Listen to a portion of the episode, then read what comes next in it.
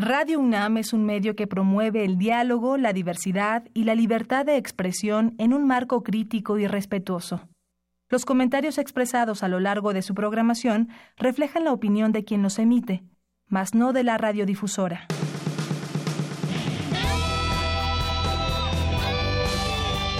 Prisma RU.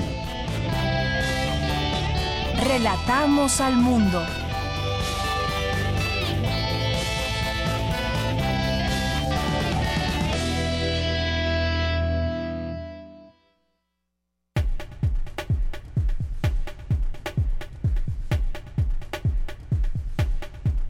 ¿Qué tal? Muy buenas tardes. Gracias por acompañarnos, por estar aquí en esta sintonía del 96.1 de FM Radio UNAM.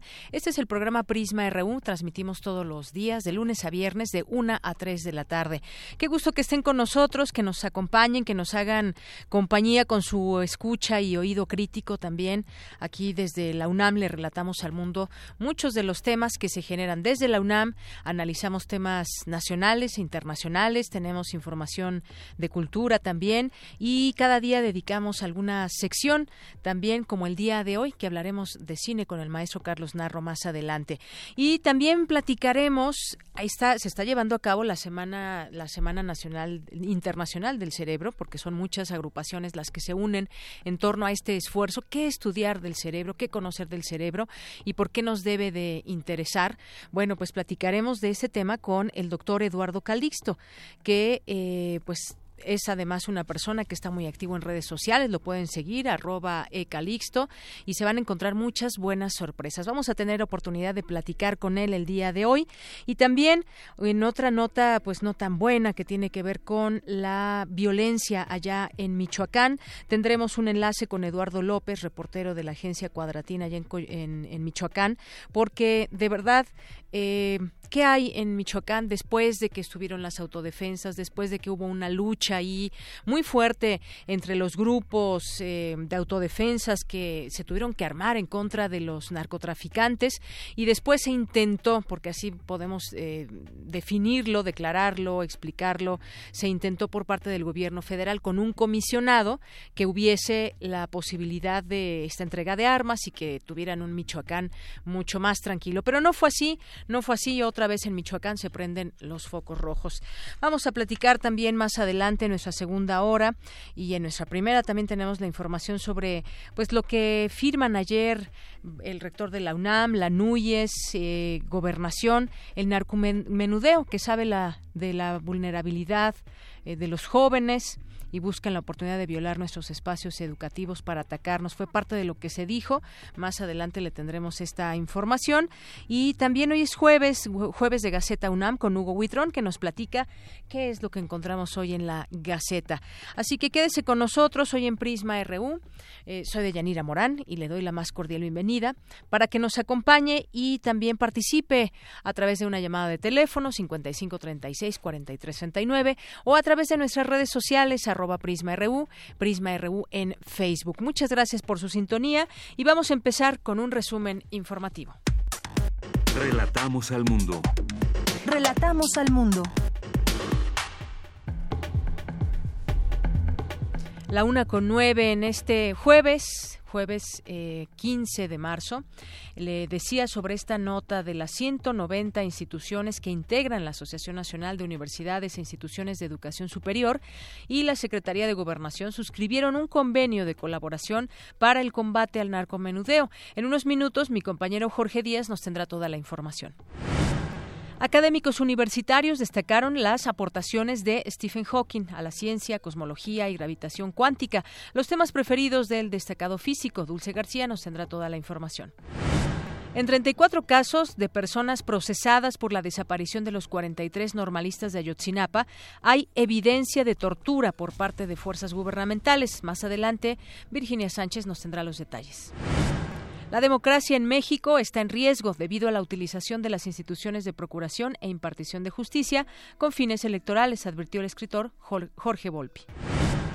En temas nacionales, el jefe de gobierno, Miguel Ángel Mancera, explicó que se busca ampliar un plazo, o el plazo más bien, para la publicación de censos de afectados por el sismo del 19 de septiembre y que será la Comisión de la Reconstrucción quien decida la nueva fecha límite. El procurador de Michoacán, José Martín Godoy, destacó que entre los 18 detenidos de las dos jornadas de violencia que se vivieron en la entidad se encuentra un sobrino de Nemesio Ceguera Cervantes, alias El Mencho, líder del cártel Jalisco Nueva Generación.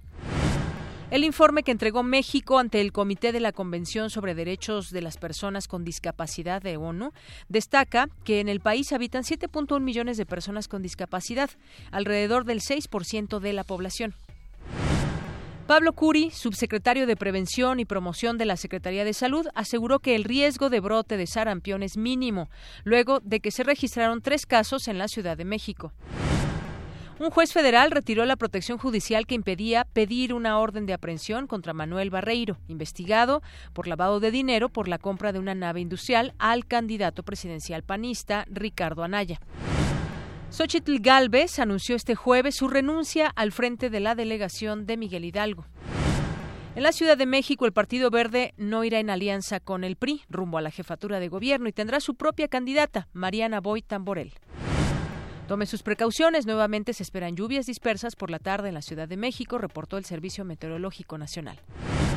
En temas de economía, las economías locales de Estados Unidos y Canadá serán las más afectadas por una posible ruptura de las negociaciones del Tratado de Libre Comercio de América del Norte, según un informe de la agencia Moody's.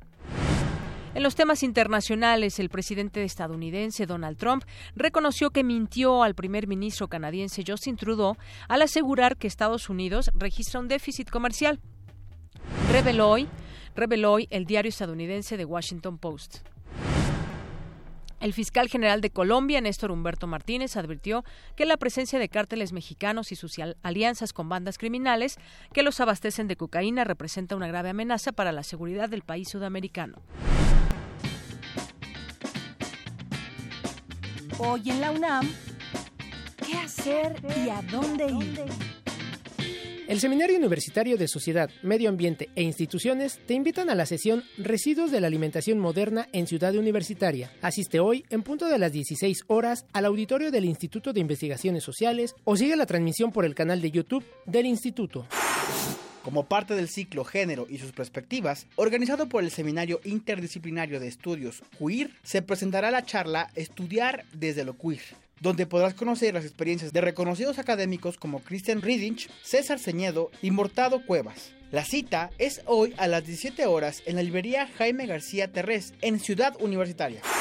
La Facultad de Ciencias te invita a la conferencia Geología para enamorarse, nuestra fascinante luna, impartida por Guadalupe Cordero del Instituto de Geofísica. Asiste hoy a las 16 horas al aula magna Leonila Vázquez Amoshkali de la facultad.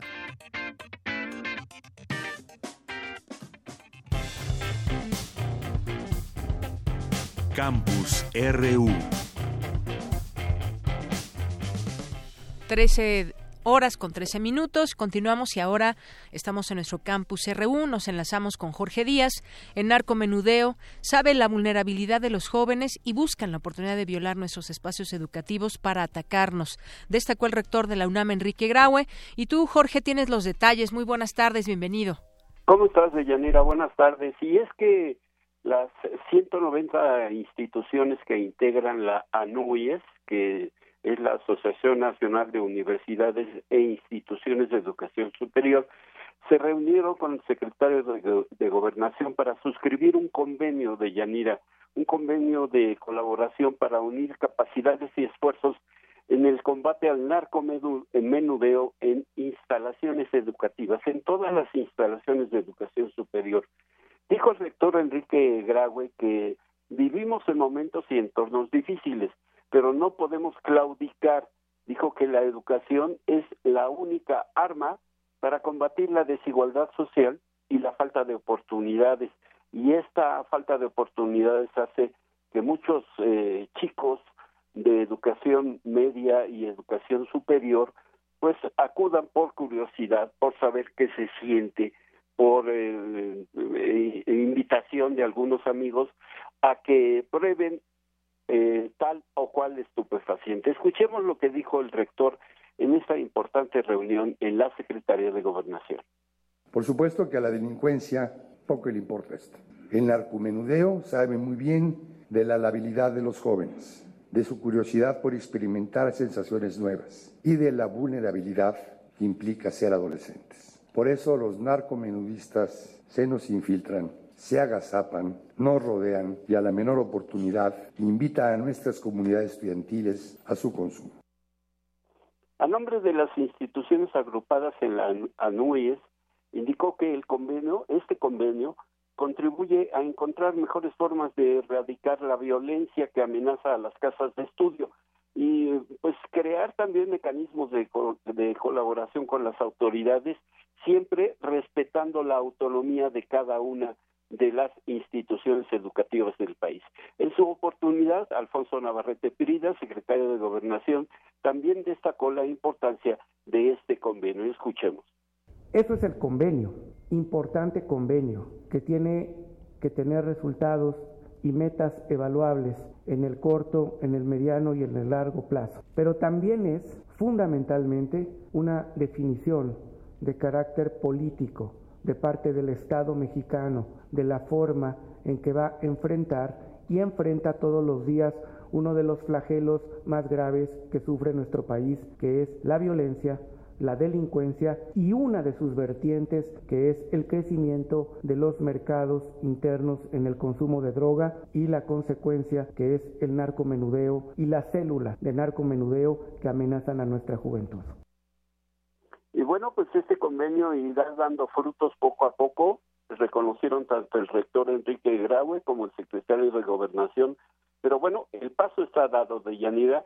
Ya hay una eh, un convenio en el cual participan estas 190 instituciones y que pues eh, todas juntas, tú sabes que eh, dicen que la unión hace la fuerza, bueno, pues la NUES eh, acudió a la Secretaría de Gobernación a pues buscar una solución a tan eh, lamentable flagelo que, que sufrimos actualmente en la sociedad mexicana. El reporte que yo te tengo de Yanira. Muchas gracias, Jorge. Pues sin duda importante este convenio de colaboración. Son muchas entidades universitarias. Es un esfuerzo y esperamos que tenga los frutos esperados y estaremos nosotros al tanto de ello. Las instituciones educativas deben hacerse respetar también. Y bueno, pues el núcleo de los jóvenes desafortunadamente de pronto puede ser proclive a ciertas situaciones, pero hay que con esta colaboración seguramente pues en su momento podemos hablar de los beneficios. Muchas gracias. Gracias a ti. Buenas tardes, Jorge Díaz. Nos vamos ahora con mi compañera Dulce García, que estuvo el día de ayer en una conferencia, eh, la presentación de Ciencia Afición, una iniciativa de divulgación científica multimedia. Adelante, Dulce. Deyanira, muy buenas tardes a ti al auditorio de Prisma RU. Con el fin de ampliar los formatos de divulgación científica, desde hace tres años fue desarrollándose el proyecto titulado Ciencia a Ficción, material multimedia de interesantes temas científicos que tienen como objetivo principal acercar al público general a la ciencia. Al respecto habla la doctora Gloria Delgado, investigadora del Instituto de Astronomía de la UNAM. Lo que hicimos originalmente fue sugerir una lista de temas y de esos fuimos seleccionando los que nos resultaba más fácil poder hablar de ellos y los que sería más eh, mejor idea llevarlos a, una cápsula de video, ¿no? De cualquier rama de la ciencia. Los leemos, eh, los analizamos, los reflexionamos y los tratamos de llevar a un lenguaje que pueda entender la gente de la calle, digamos. Se trata de podcast de 45 minutos que se publican de manera quincenal en el sitio web aficcionporlaciencia.blogspot.mx. En ese sitio también, a partir de este 2018, comenzaron a publicarse videos animados en los que se explican varios temas de ciencia básica en una clave humorística. Escuchemos a la experta. Me, apasiona la ciencia en general, pero obviamente es más fácil para mí hablar de astronomía. Entonces, en particular este tema de los olores, pues surgió hace un par de años, creo que yo di una charla en el Instituto de Astronomía sobre los olores del universo y aunque a mí me parecía curioso, tuvo mucho más éxito del que yo pensé, ¿no? Y, y entonces pues em, aprovechamos, digamos, esto para traerlo a video, que además es como muy, se ven, por ejemplo, conceptos como espectroscopía y todo eso, aunque uno lo explique con palabras, nunca es lo mismo que cuando lo ves, ¿no? Entonces buscábamos un poco temas eh, interesantes y llamativos y que ayude mucho lo visual para entenderlos. De Yanira Auditorio de Prisma RU, Gloria Delgado dijo estar convencida de que la divulgación científica tiene un efecto doble, informar a la sociedad sobre las maneras en las que el quehacer científico beneficia su vida diaria, así como promover el pensamiento crítico y científico. Es el reporte. Muy buenas tardes. Gracias, Dulce. Muy buenas tardes. Y nos vamos ahora con mi compañera Virginia Sánchez, la oficina. En un momentito más tendremos esta información porque la oficina del Alto Comisionado de las Naciones Unidas para los Derechos Humanos presentó doble injusticia. ¿Qué es esto de doble injusticia? Es un informe sobre el caso Ayotzinapa. Un tema, perdón, al que le ha estado dando seguimiento perdone usted, al que le ha estado dando seguimiento mi compañera Virginia Sánchez, que ya está en la línea telefónica. Vicky, ¿cómo estás? Buenas tardes. Hola, muy bien. Muchas gracias, Dayanina. Buenas tardes a ti y al auditorio de Prisma RU. Pues este jueves el representante en México del Alto Comisionado de Derechos Humanos para Naciones Unidas, Han Harab, presentó el informe Doble Injusticia, informe sobre violaciones de derechos humanos en la investigación del caso Ayotzinapa, el cual señaló se enfoca principalmente en los actos de tortura y otras violaciones de derechos humanos cometidas en la fase inicial de la investigación contra las personas que están siendo procesadas por los hechos ocurridos en la noche del 26 al 27 de septiembre de 2014. Jaraba enfatizó que el título del informe Doble Injusticia es porque la tortura y otras violaciones a los derechos humanos representan una injusticia para las personas procesadas, cuyos derechos a la integridad personal han sido vulneradas pues al ser torturadas, lo que declaran no es la verdad, sino lo que quiere escuchar el torturador. Este informe tiene tres objetivos, los cuales escucharemos en voz del representante de la ONU. Primero, contribuir a la búsqueda de verdad y justicia en el caso Ayotzinapa. Segundo, contribuir a la lucha contra la impunidad, las desapariciones y la tortura en México. Destaco, la tortura debe ser rechazada cualquiera que sea el delito que se persiga o se impute al detenido y queremos ayudar al público mexicano a entender que oponerse a la tortura no significa estar a favor de los delincuentes. El tercer objetivo es contribuir a la discusión pública abierta sobre la necesidad de la transformación de la Procuraduría General de la República a una Fiscalía General que implique, implique, además de un cambio de nombre, una auténtica transformación hacia una institución independiente y profesional. Asimismo, aclaró que dicho informe no establece una teoría del caso ni valora las teorías del caso existente y tampoco implica una investigación paralela de los hechos en la noche referida en Iguala, por lo que en este sentido enfatizó consideran relevantes y vigentes los hallazgos del informe final del Grupo Interdisciplinario de Expertas y Expertos Independientes, GEI, que realizó en abril de 2016, en el que se estableció la necesidad de definir nuevas líneas de investigación distintas a las ya hechas hasta entonces. Y bueno, en este informe se detalla que del total de las 129 personas detenidas se encontraron elementos de que en 34 casos, eh, que incluyen 33 hombres y una mujer, sí hubo elementos de tortura. Esta conclusión, dijo, se basó principalmente en seis sustentos. Escuchémoslos. Primero, los exámenes médicos que figuran en el propio expediente, practicados en su mayoría por médicos de la PGR después de la detención. El segundo pilar son las declaraciones de las personas procesadas ante un juez o las ratificaciones de las declaraciones ante el Ministerio Público, en las que denuncian de forma detallada y consistente los tipos de tortura a los que fueran expuestas. Tercer pilar, las entrevistas con las personas detenidas y testigos de los hechos. Cuarto pilar, los partes informativos y las declaraciones de los procesados que demuestran que hubo demoras de entre 8 y 27 horas entre la detención y la puesta a disposición ante el Ministerio Público. Quinto, las justificaciones no plausibles no creíbles de estas demoras, de las lesiones sufridas por las personas procesadas. Sexto pilar. Llama la atención que tanto los partes informativos de las detenciones como las declaraciones ministeriales recogen expresiones supuestamente voluntarias o espontáneas de confesiones por parte de la persona detenida. Y bueno, pues al final del informe se encuentran 15 recomendaciones eh, dirigidas al Estado mexicano, eh, entre ellas pues el que se insta a la PGR y a la visitaduría a hacer una auténtica investigación sobre tortura y violación a los derechos humanos, incluyendo las responsabilidades de los superiores jerárquicos.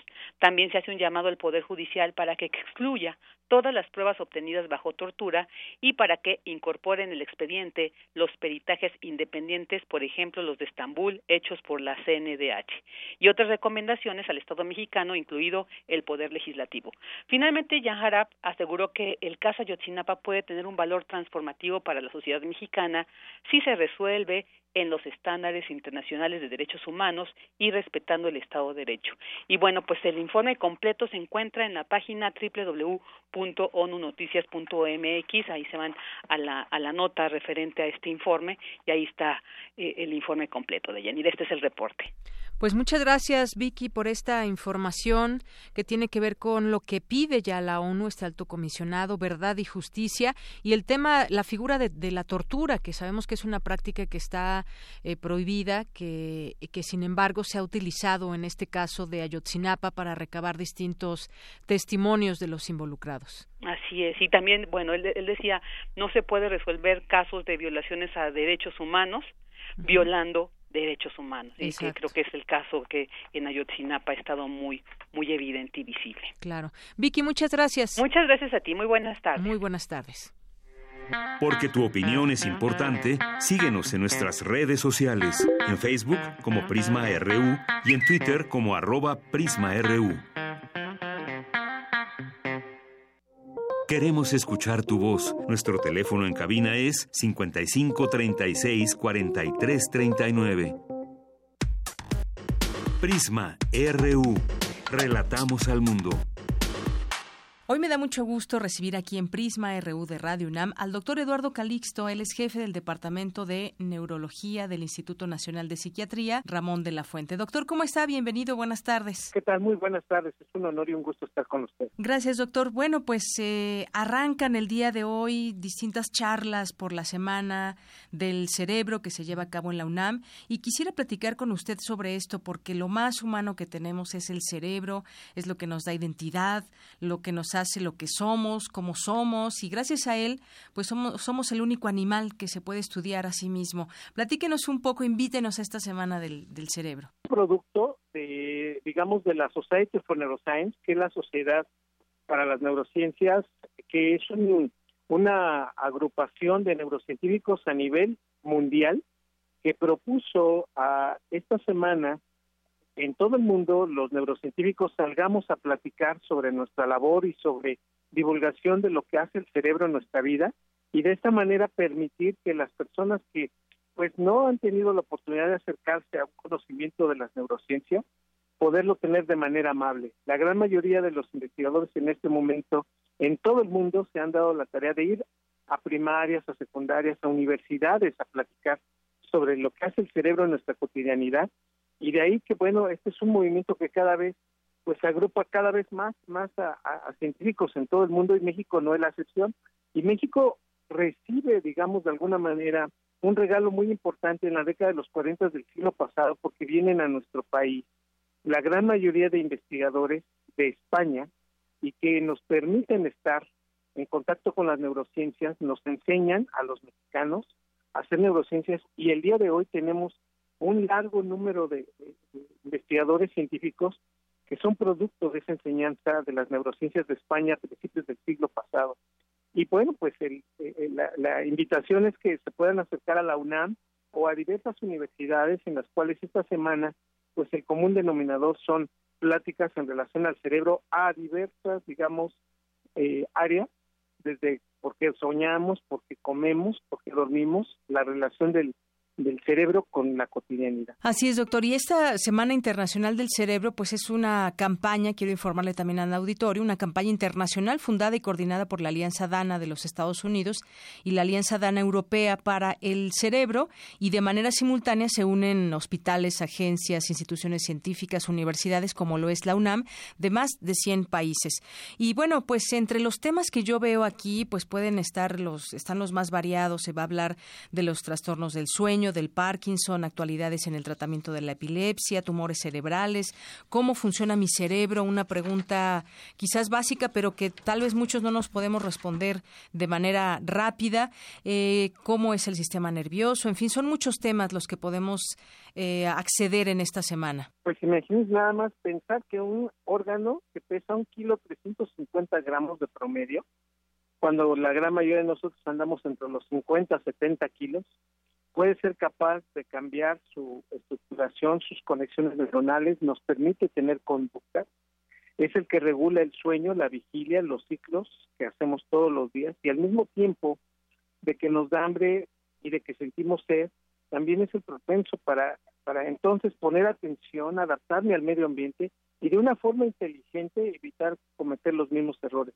pero también cuando se enferma es demasiado evidente este proceso del impacto negativo que tiene en esa cotidianidad y es entonces cuando nos nos interesamos mucho en, tratar de reparar o, o de regresar a un estado lo más cercano a lo habitual de nuestro cerebro. Y este es el punto. Hoy las neurociencias han estudiado el cerebro en estados patológicos, pero también nos han dado la posibilidad de estudiar el cerebro en un estado normal y que pues ahora estamos estudiando mucho las, digamos, emociones positivas como el de ser feliz, eh, las emociones que están alternas a muchas patologías como la ansiedad o incluso la tristeza. Y precisamente pues un, un órgano tan hermoso que de las 100 mil millones de neuronas que tiene prácticamente conectamos el 90% y aún así estas neuronas pueden estar cambiando. El cerebro es el único órgano que puede envejecer casi igual que cualquiera de todos los seres humanos hasta los 35 o 38 años. Y que eventualmente ya el proceso cambie en su velocidad de, digamos de, de, ir a la senectud. Y en consecuencia hoy nos damos cuenta que el principal factor que se altera cuando estamos con un mal funcionamiento o una mala alimentación a nuestro cerebro es la memoria entonces, los primeros momentos que empezamos a ver que el cerebro está fallando es no acordarnos de algo que se supone que ya sabíamos o que teníamos por manejarlo. Y finalmente, una situación de que, pues, en toda esta cotidianidad, es que, si no comemos adecuadamente, no comemos proteínas, la memoria se afecta, pero también tan importante el trabajo como el descanso. De ahí la importancia de que una persona debe de tener la reflexión de que sábados y domingos sí es importante el descanso y ante esta situación, pues dentro de muchos de estos aspectos, pues es lo que hoy nos une en esta Semana del Cerebro a platicarlo con la población. Claro que sí, doctor. Este este tema que nos dice llega pues hasta los 35, 40 años el cerebro. Luego viene como una ¿qué será? Como una especie de de debacle al cerebro. ¿Cómo mantenerlo? Nos hablaba del tema de la memoria. ¿Qué ejercicios podemos hacer y qué tanto afecta o qué es lo, lo bueno que podríamos tener como alimentación para nuestro cerebro, además también del descanso, doctor? Los factores iniciales para estas circunstancias es entender que la comida es fundamental, no omitir ninguna comida. Primer factor. Segundo, las proteínas son fundamentales. Necesitamos un gramo de proteína o kilogramo de peso para, para mantener las condiciones basales de comunicación de nuestro cerebro. Entonces necesitamos realmente las que, que el cerebro tenga el sustrato para hacer sus neurotransmisores y estos son a través de proteínas. Necesitamos tener, digamos, un equivalente a descanso y esto depende de cada persona. Algunas personas duermen ocho horas, otros seis, otros cinco, pero lo importante es descansar. La importancia de que en el sueño se consolida la memoria es tan, tan grande que hoy sabemos que si una persona se desvela entre la una y las tres de la mañana, que es en promedio el sueño más reparador, difícilmente aprende las cosas que vio un día antes. Por eso a nuestros estudiantes, a nuestros adolescentes, si vemos que tocamos ese sueño, se desvelan, el, proceso de la enseñanza-aprendizaje se cae categóricamente. Entonces, es necesario dormir, descansar, comer bien, hacer ejercicio. Hoy este proceso de incrementar el, ejercicio aeróbico es oxigenar más al cerebro y caramba, es un proceso que ayuda demasiado a, a la recuperación funcional. Y ya de ahí, bueno, algunos procesos como el realizar, eh, digamos, repeticiones cada siete minutos, un minuto, y después repetirlo cada siete minutos para que el proceso a nivel intelectual se haga más enfático. Ejemplo, si algo me está costando mucho trabajo aprender, repetirlo durante siete veces en un minuto y esto durante cada siete minutos y el cerebro le facilita mucho esto porque es la frecuencia con la que se activan los tálamos, el hipocampo y la corteza frontal. Entonces, hoy sabemos que si esto lo sacamos de manera cotidiana, puede ayudar mucho a las personas que digan, pues ahora con esto, pues puedo mantener atención. Y finalmente, fíjate, te quiero comentar que hay estudios eh, publicados ya en, en Journal Neuroscience que, por ejemplo, la cafeína puede ayudar a incrementar los procesos memorísticos activando al cerebro. Entonces, dos tazas de café pueden incluso cambiar la propensión para padecer Alzheimer, que el principal componente es la demencia. Entonces, estamos hablando de que algunos estimulantes naturales sin llegar a la adicción o a exagerar su, su ingesta pueden ayudar mucho al cerebro para mantener atención e incrementar los procesos cognitivos. Bueno, pues qué cosas tan interesantes nos dice del cerebro. Estaba viendo, además, déjenme decirles al auditorio eh, que el, doctor Eduardo Calixto es muy tuitero y aquí nos ofrece mucha información a través de su Twitter, que es arroba ecalixto.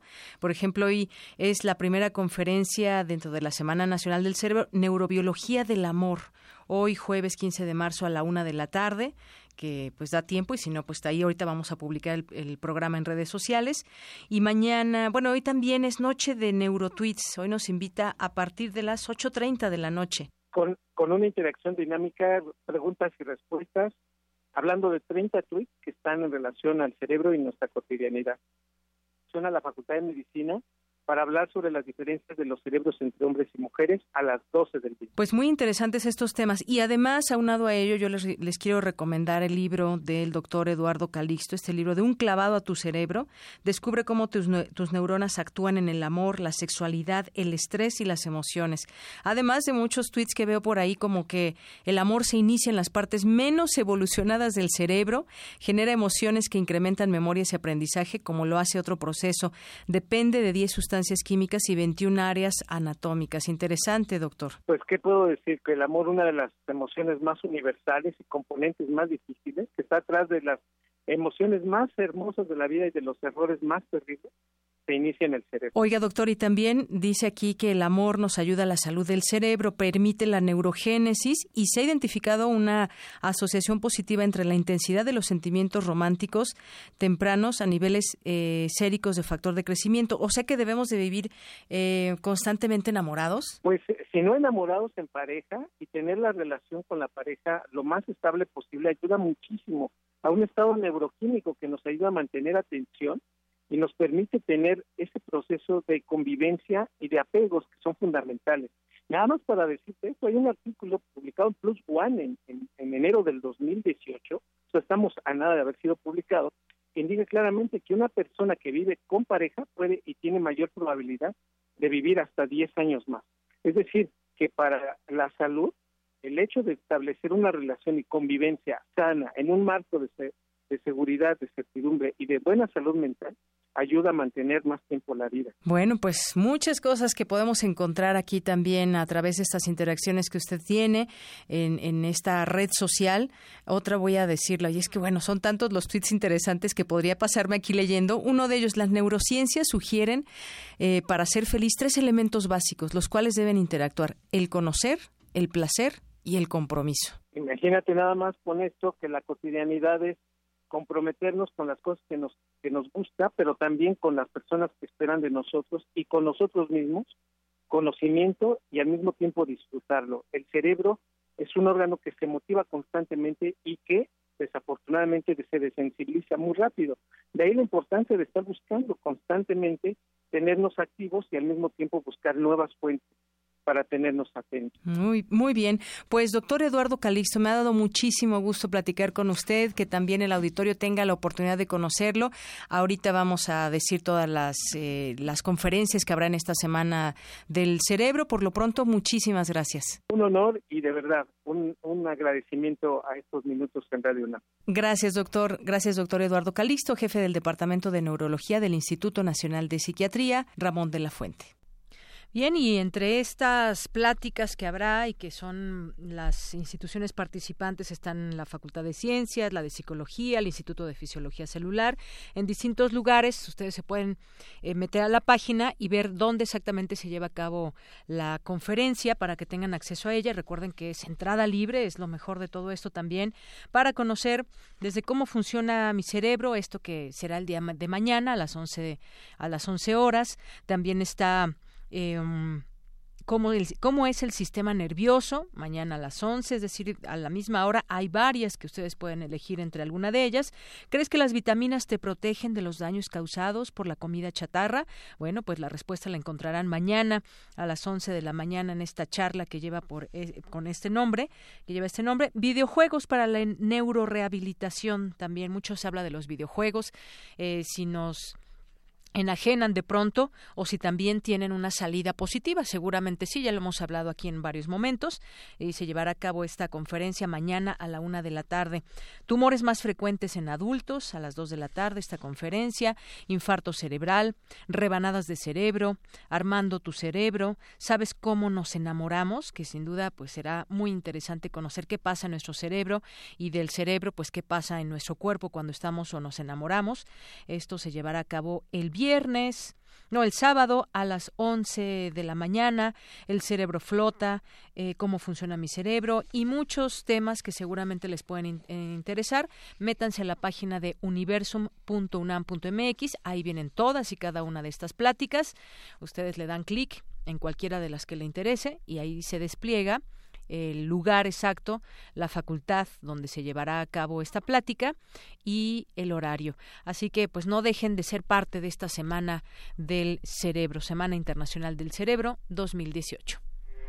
Porque tu opinión es importante, síguenos en nuestras redes sociales, en Facebook como Prisma RU y en Twitter como arroba PrismaRU. Continuamos una de la tarde con 41 minutos. Y bueno, después de todos estos temas interesantes, vamos ahora a una nota nacional que tiene que ver con violencia. Y me refiero a la violencia en el estado de Michoacán. Eh, eh, se dio a conocer que cayó un sobrino del llamado Mencho y se desató violencia en Michoacán.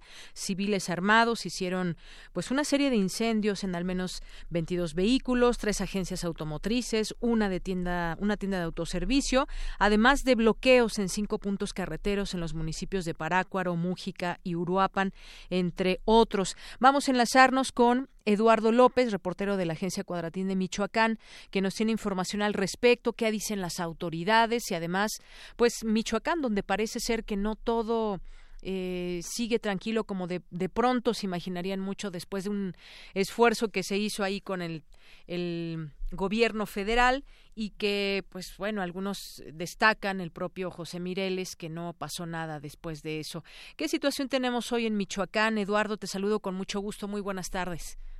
Hola, muy buenas tardes, Deyanira. Un saludo a ti y a todo el auditorio. Y como tú bien lo comentas, el día de ayer Michoacán vivió una jornada extremadamente violenta, algo que no se veía ya eh, desde hace meses, aunque hace 15 días hubo algunos intentos también y bueno, y quema de algunos automotores, también precisamente por una orden de aprehensión que tenía la Procuraduría General de Justicia del Estado para atrapar al Jordi, que, que es quien tú mencionas oportunamente, sobrino de El Mencho. Se habla de que este joven de solo 19 años es brazo armado de esta organización que lidera El Mencho. Este, bueno, aquí en Michoacán es conocido como los Viagra.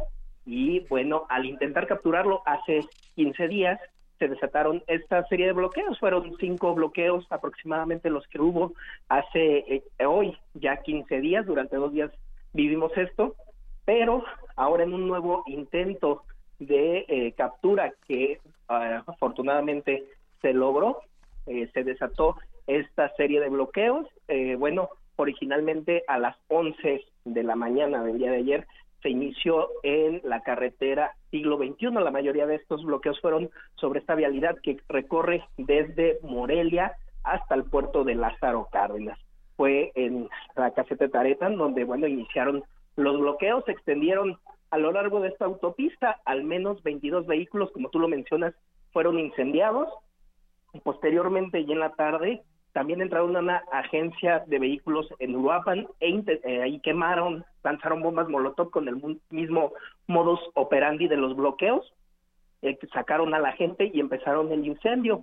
También en Zamora otra agencia, otra agencia automotriz por la tarde fue incendiada y bueno, varios comercios del tanto en Lázaro Cárdenas como en Uruapan e incluso en la capital michoacana eh, se intentaron incendiar, se les arrojaron bombas molotov. Aquí eh, Morelia está blindado por elementos tanto de la policía Morelia como de la policía Michoacán para evitar estos actos que, bueno, solo quedaron en la quema de un vehículo de la Comisión Federal de Electricidad. Así es, eh, Eduardo. Y de pronto, pues en su, en su momento se hablaba mucho de este cártel de los caballeros templarios, pero después de que pues bueno, se supone que ya eh, detuvieron a su líder y demás. Ahora podemos hablar de grupos que se enfrentan. Mencionabas el grupo de los Viagra. El caso es que Michoacán aún no encuentra esa eh, paz con, un, con mucha más definición. Eh, eh, como se pensaría después de un trabajo que hubo previo con el gobierno federal y demás, que nos da cuenta de que, pues sin duda es un, un sitio de paz, un sitio de enfrentamiento y desafortunadamente, pues fueron varios puntos carreteros y ahí está también la, lo que dice la propia autoridad, que son reacciones de células criminales eh, y que se enfrentan y que llevan a cabo estos bloqueos y demás. El caso es que, pues es una plaza importante, sigue siendo Michoacán en temas del narcotráfico, Eduardo. Así es, bueno, los expertos dicen que Michoacán sigue siendo en el ojo del huracán, precisamente por tener esta conexión desde el puerto hasta el centro de la República, donde, bueno, eh, es, es, algo que buscan los criminales para poder hacer el trasiego de drogas. Tierra Caliente, que está en medio de todo este trayecto, sigue siendo compleja, eh, a pesar de que ahí surgieron precisamente los grupos de autodefensa, los cuales quedaron extintos eh, aproximadamente año, año y medio de su aparición, donde se supondría que después de la intervención de, del comisionado especial para el desarrollo integral de Michoacán, Alfredo Castillo Cervantes, se recobraría la paz y tranquilidad en Michoacán. Hemos vivido momentos difíciles nuevamente con esta lucha de los cárteles por, bueno, tener este territorio que quedaría acéfalo luego de la captura de Servando Gómez Martínez, alias La Tuta, con el que, bueno, eh, aparentemente habrían desaparecido los caballeros templarios.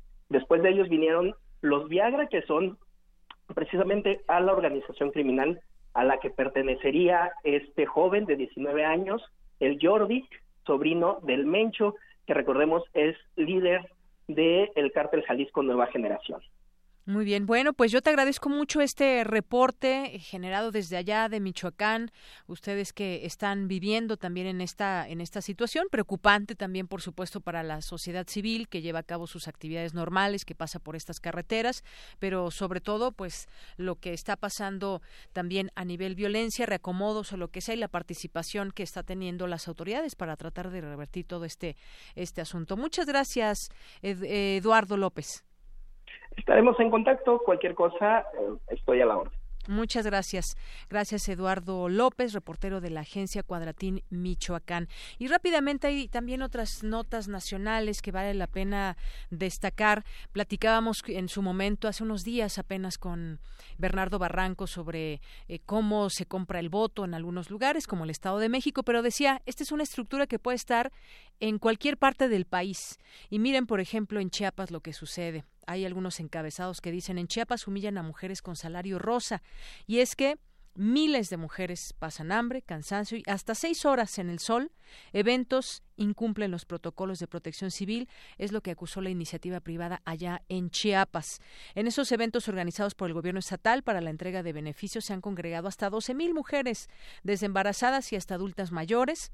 La mala organización y estrategia para la entrega de recursos económicos del programa Bienestar Salario Rosa para jefas de familia ha dejado a mujeres lesionadas, golpeadas, desmayadas por deshidratación, falta de alimento, cansancio, es decir, ahí los tienen parados durante horas hasta que les llegue su salario rosa. Es una desorganización Tremenda lo que se revela ya, la tardanza del gobernador de Chiapas, Manuel Velasco Coello, en los eventos masivos con la presencia de hasta 12.000 mujeres. Esto está sucediendo allá en Chiapas. Y bueno, hay otro tema también muy polémico, la decisión de la PGR sobre César Duarte, que desata polémica en la clase política. La PGR no ejercerá acción penal contra el exgobernador de Chihuahua, el priista César Duarte, que está prófugo, por cierto, por los delitos. No ve culpabilidad la PGR en los delitos bancario, defraudación fiscal y lavado de dinero derivados de una denuncia interpuesta en 2014 por el presunto desvío de 65 millones. Sin embargo, el exmandatario tiene vigentes todavía 12 órdenes de aprehensión, 11 por peculado agravado del fuero común y una por delito electoral. El gobernador eh, Javier Corral reaccionó, dijo que la resolución confirma que el presidente Peña Nieto no ha podido superar el compromiso político de protección con el exmandatario. Bueno, pues así las cosas en este tema. César Duarte sigue prófugo, sigue de cualquier manera perseguido por otros delitos, pero la actuación de la PGR pues se ha puesto en el ojo del huracán también porque pues lo exculpa de temas como los delitos bancarios y defraudación fiscal. Bien, pues hasta aquí dejamos algunos de los temas nacionales. Porque tu opinión es importante, síguenos en nuestras redes sociales, en Facebook como Prisma RU y en Twitter como arroba PrismaRU. Prisma RU. Relatamos al mundo.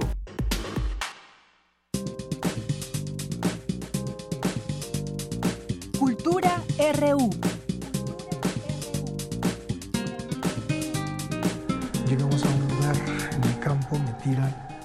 Y se oía el arroyo que corría a un lado. Y empezamos a subir un cerro hasta llegar a la, a la fuente donde sale, de donde nace ese arroyo. Mm, veo gente enloquecida, chispas de locura, de, de, de barbarie total. No puedo pensar en esas personas como mis iguales en esas condiciones, en esos momentos. No me puedo hermanar con ellos. Y sin embargo, seguimos siendo de la misma especie. Tamara, ¿cómo estás? Muy buenas tardes. Estamos ya en la sección de, de cultura. Deyanira, muy buenas tardes. Eh, me da mucho gusto saludar a quienes nos acompañan a través de la frecuencia de Radio UNAM. También los invitamos a que se unan a nuestra transmisión en vivo por Facebook. Escuchamos un fragmento del inicio del documental La libertad del diablo, el sexto largometraje de Berardo González, una de las voces más sólidas del género documental en México y América Latina, y de su filmografía destacan La canción del pulque, Los ladrones viejos, también Cuates de Austria, El Cielo Abierto, El Paso, y me da mucho gusto darle la bienvenida a este espacio, a esta cabina, quien nos visita, Everardo González, para platicarnos de su más reciente trabajo. Everardo, muchas gracias, por tu visita. Muchas gracias, buenas tardes. Eh, tras un éxito, un exitoso recorrido por distintos festivales alrededor del mundo y obteniendo diversos premios también, esta producción será estrenada en pantallas nacionales mañana viernes 16 de marzo. Cuéntanos, por favor, de qué trata, cómo surge La Libertad del Diablo. Bueno, La Libertad del Diablo es una película psicológica, es una, digamos que es una película del terror de la realidad, eh, tratada como a partir de ese género, el terror psicológico que hace una suerte de responso entre víctimas y victimarios de la violencia en este país, le da voz no solo a quienes han sufrido en carne propia la violencia, ya sea por la desaparición de un familiar o porque fueron víctimas de tortura, sino que le da voz también a quienes han sido torturadores en México. Le da voz al sicariato, le da voz a miembros del ejército mexicano que participaron de tortura y desertaron, le da voz a policías federales que nos hablan de lo complejo que es acatarse de la justicia en este país y deciden hacer justicia por propia mano. Y es una especie de ensayo que ronda como los eh, el tema de la maldad en México y nos recuerda que somos una sociedad que se ha vuelto indolente, que ha elevado su nivel de indignación a niveles muy altos y que establece un contacto particular con el espectador porque esta película tiene un artificio que decidí utilizar que es el rostro cubierto en una suerte de ejercicio dramático como a manera de la tragedia griega que permite a aquel quien está que está frente a la cámara a, a tener libertad plena de testimonio. Y por otro lado nos permite como espectadores borrar esta idea de la maldad, este rostro de la maldad muy condicionado por el clasismo, muy, muy condicionado por el estereotipo y nos hace cuestionarnos quién encarna la maldad en esta película. Justo eso, Gerardo. Eh, un común denominador es esta máscara que, que bien nos quita las líneas de expresión o algunas particularidades de, digamos, fisiológicas, ¿no? De, de, los rostros de aquellos. Sin embargo, dejas al descubierto la boca, la nariz y los ojos. Una mirada que dice más que mil palabras a veces que te transmite y, y bueno, para ti eh, esta parte, ¿cómo fue la experiencia de tenerlos cerca, de tener estos testimonios? Bueno, es una experiencia compleja porque para hacer una película de este tipo, primero hay que pasar por muchos muchas dudas éticas de lo que se va a hacer, ¿no? Entonces también se tiene que pasar por un proceso del despojo de juicios de valor moral para poder escuchar sin necesariamente eh, enjuiciar al que está enfrente, pues, ¿no? Entonces, esa, esa parte es muy compleja, recibir de viva voz la anécdota del sicariato, que es, es fuerte, es muy terrible, sobre todo cuando es en voz de menores de edad, en jóvenes de 17 años, que parece que tienen una frialdad espeluznante, pero que a través de la mirada nos damos cuenta que no necesariamente, que hay mucha vergüenza también eh, atrás de su mirada, pero sobre todo hay mucho horror. Es gente también muy condicionada por el terror y por la obediencia. Eh, y por otro lado es duro y establece una responsabilidad compleja tener los testimonios de quienes han sido víctimas de, de la violencia y que han, viven en una especie de limbo doloroso, eh, gente que pareciera que ya no habita el mismo espacio que nosotros y que sin embargo eh, lo compartimos, una, un asunto complejo. Y que incluso algunos de los testimonios salen de, de viva voz y por primera vez, ¿no? Muchas veces no, la familia ni siquiera sabía o personas cercanas, o sea, creo que también es como una responsabilidad, ¿no? De esa confesión ante una cámara. Digamos que sí, es una suerte de, son una suerte de confesiones eh, que pues eso, hacen que la proyección de la película se vuelva una experiencia que rebasa lo cinematográfico porque es una historia que se cuenta en una forma muy minimal eh, y que engancha. Una película que, a la que es fácil entrar, pero de la que es muy difícil salir. O que sales destrujado de los sentimientos, ¿no? O, con muchas preguntas, ¿no? O muy cuestionado. Es, eh, yo estoy seguro que quien vea la película será tendrá juicios distintos una vez que termine de verla y tendrá muchas dudas y mucha reflexión en torno a qué es lo que encarna la maldad en, México. Everardo, eh, visibilizas cómo permea la violencia y el crimen organizado en una sociedad mexicana, nos muestras la visión de huérfanos, de madres, de viudas, eh, también incluso lo mencionabas ahorita, ¿no? De policías o soldados. Eh, la experiencia de que han vivido, de quien ha vivido en un México aquejado por esta violencia, pero las víctimas realmente lo son los victimarios, perdón, los victimarios realmente son victimarios o también son víctimas de un sistema. Lo que pasa es que yo creo que hay muchos niveles de victimarios. Hay quien ordena el gatillo y hay quien los jala. Y viven en escenarios distintos. El que jala el gatillo siempre es desechable. Eh, yo creo que en este país quien tiene opciones es más victimario. Por supuesto que no niego la responsabilidad y la necesidad de procurar justicia eh, en contra del sicariato de quien jala los gatillos, pero a veces hay que cuestionarnos también qué sociedad hemos construido que hace de, hace de la misma un semillero del sicariato, que hace una, un semillero del abuso, un semillero de la extorsión y que violenta no solo aquel que eh, obedece, sino que aquel que jala el gatillo, que tiene que llevar, entregar eh, detenidos a los carteles, todo en torno al miedo con el que se vive en México, ¿no? Quizás hay ciudades que no se han dado cuenta que viven con miedo, pero cuando pensamos en las libertades acotadas que tenemos ya en todas las ciudades de este país, cuando nos cuestionamos si tomar o no ciertas carreteras, estamos viviendo libertades acotadas siempre condicionados por el horror que nos han inyectado. ¿no? Y de hecho no podemos dejar de, mencionar el escenario en el que se ve, se va a llevar esta también esta este estreno, eh, un país en donde ya está vigente la ley de seguridad interior y está por verse la aprobación de un mando único judicial también. A mí me dejaste con muchas preguntas, ¿no? ¿Cómo cambiar la historia? ¿Realmente se puede cambiar? ¿A quién? ¿A quiénes corresponde? ¿A quiénes nos corresponde cambiarla? Mira, y te faltó otra, ¿no? Este, la aprobación de que la policía pueda hacer revisiones y cateos sin necesidad de una, orden, judicial. En esas discusiones está México. Lo que no está discutiendo México es cómo pacificar el país, cómo crear este, una justicia transicional que, que, permita las, las eh, que permita las comisiones de la verdad, eh, no se habla de las posibilidades de legalización, o no en torno a las drogas. Eh, las noticias siempre son muy desoladoras.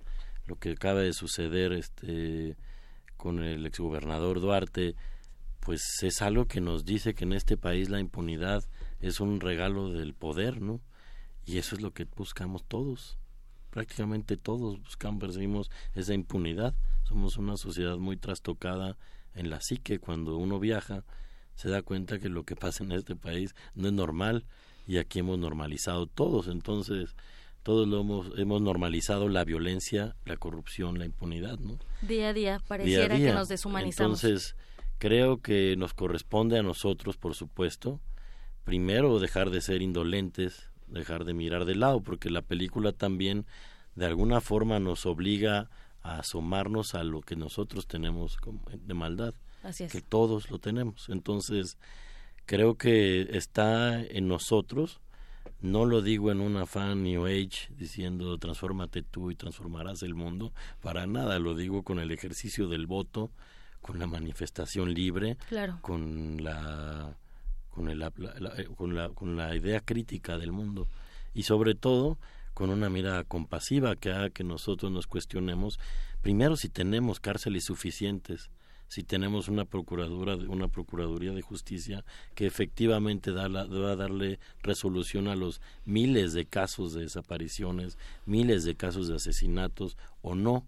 Y si no la tenemos entonces cómo vamos a salir de este problema. Así es, y cada quien hace lo que puede desde su trinchera. Pues sí. Y eso es muy cierto, cada quien pone su granito de arena. Pero el granito tiene que ser el voto. Así es, efectivamente. Everardo González, La Libertad del Diablo se estrena mañana en diversas salas de cine a nivel nacional, así que invitamos a todo el auditorio que, se una. Mañana estrenamos en las salas, en los centros comerciales. Y también la Cineteca Nacional. en Cinépolis, en Cinemex, en Cineteca Nacional por lo pronto en la Ciudad de México, Querétaro, Cuernavaca, Guadalajara, Monterrey y Morelia.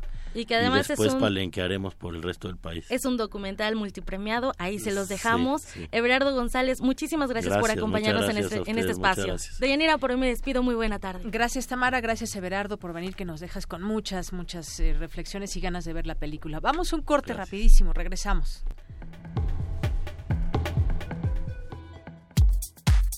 Prisma RU. Relatamos al mundo.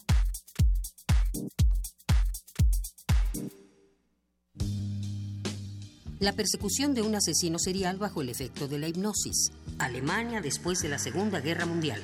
Y el accidente que cambia para siempre la vida sexual de una pareja. ¿Conoces al autor de estas tramas? El Cineclub Radio Cinema presenta Ciclo Lars von Trier échale un vistazo a sus primeras películas los miércoles 7, 14 y 21 de marzo a las 6 de la tarde en la sala Julián Carrillo, Adolfo Prieto 133, Colonia del Valle. Entrada libre. Radio UNAM. Experiencia sonora. Entonces, ¿qué? ¿Te vas a seguir haciendo? ¿Vas a seguir permitiendo que todos estos políticos mediocres y corruptos... Sí, eso. Sigan haciendo lo que se les da la gana con nuestras vidas. ¿Te vas a quedar cómodo en tu casa ese domingo tan importante? Mientras estos tipejos siguen violando una y otra vez tus derechos, De una vez te digo. que yo no. Pásate a la izquierda. Todo México se está pasando a la izquierda. El PT te acompaña. El PT te empodera. El PT está de tu lado. México se define entre ir hacia atrás o ir hacia adelante, entre movernos por el enojo que destruye o ser motivados por la experiencia que construye. Ir hacia atrás es cancelar la educación de calidad. Ir hacia adelante es hacer del conocimiento nuestra fuerza. Ir hacia atrás es perdonar a los criminales. Ir hacia adelante es aplicar la ley a los delincuentes. Ser potencia es más que un deseo. Es trabajar para que cada familia cumpla sus sueños. El camino es hacia adelante. Lo mejor está por venir. PRI. La nave de la Resistencia existe una habitación que nunca se abre. Nunca se abre. Excepto la última hora del último día de la semana. Ahí- Ahí vamos a reírnos del mundo, a demoler los muros con canciones, a bailar en la posición que queramos. Todos eligen la música. Todos la disfrutan. Todos la bailan. El Buscapiés.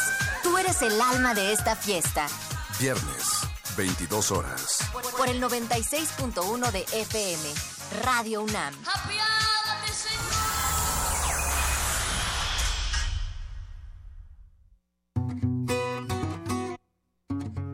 Para tener el México que queremos hay que decidir.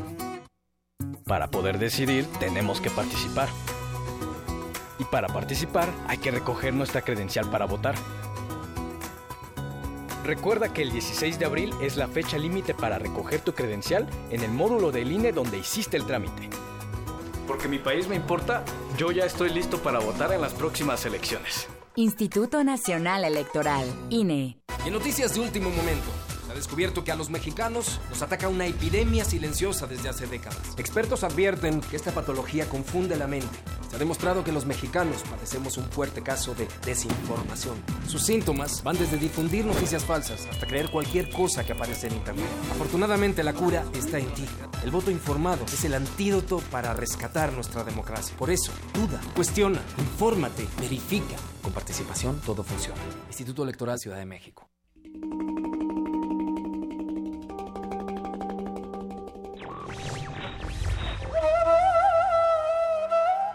La libertad es, en la filosofía, la razón, en el arte, la inspiración, en la política, el derecho. Víctor Hugo.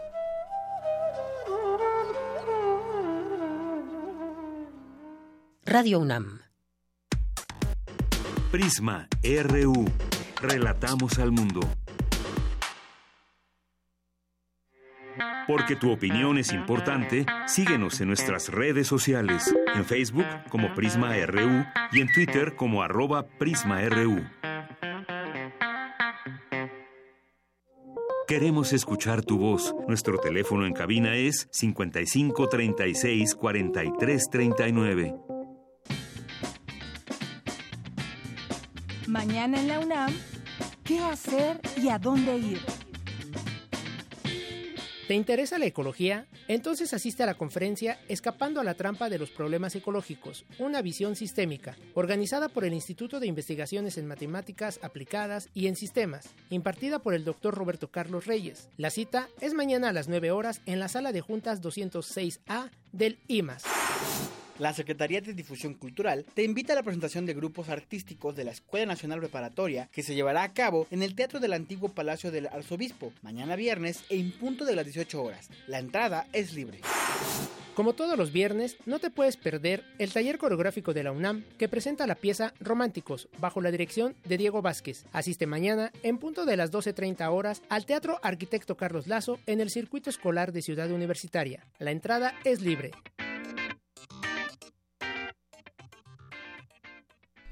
Continuamos, estamos de regreso en esta segunda hora de Prisma RU, son las 2 de la tarde con 8 minutos y es momento de mandar saludos a quienes nos siguen por redes sociales. Muchas gracias por su presencia, su escucha, su comentario, su crítica, todo lo que sea es bienvenido.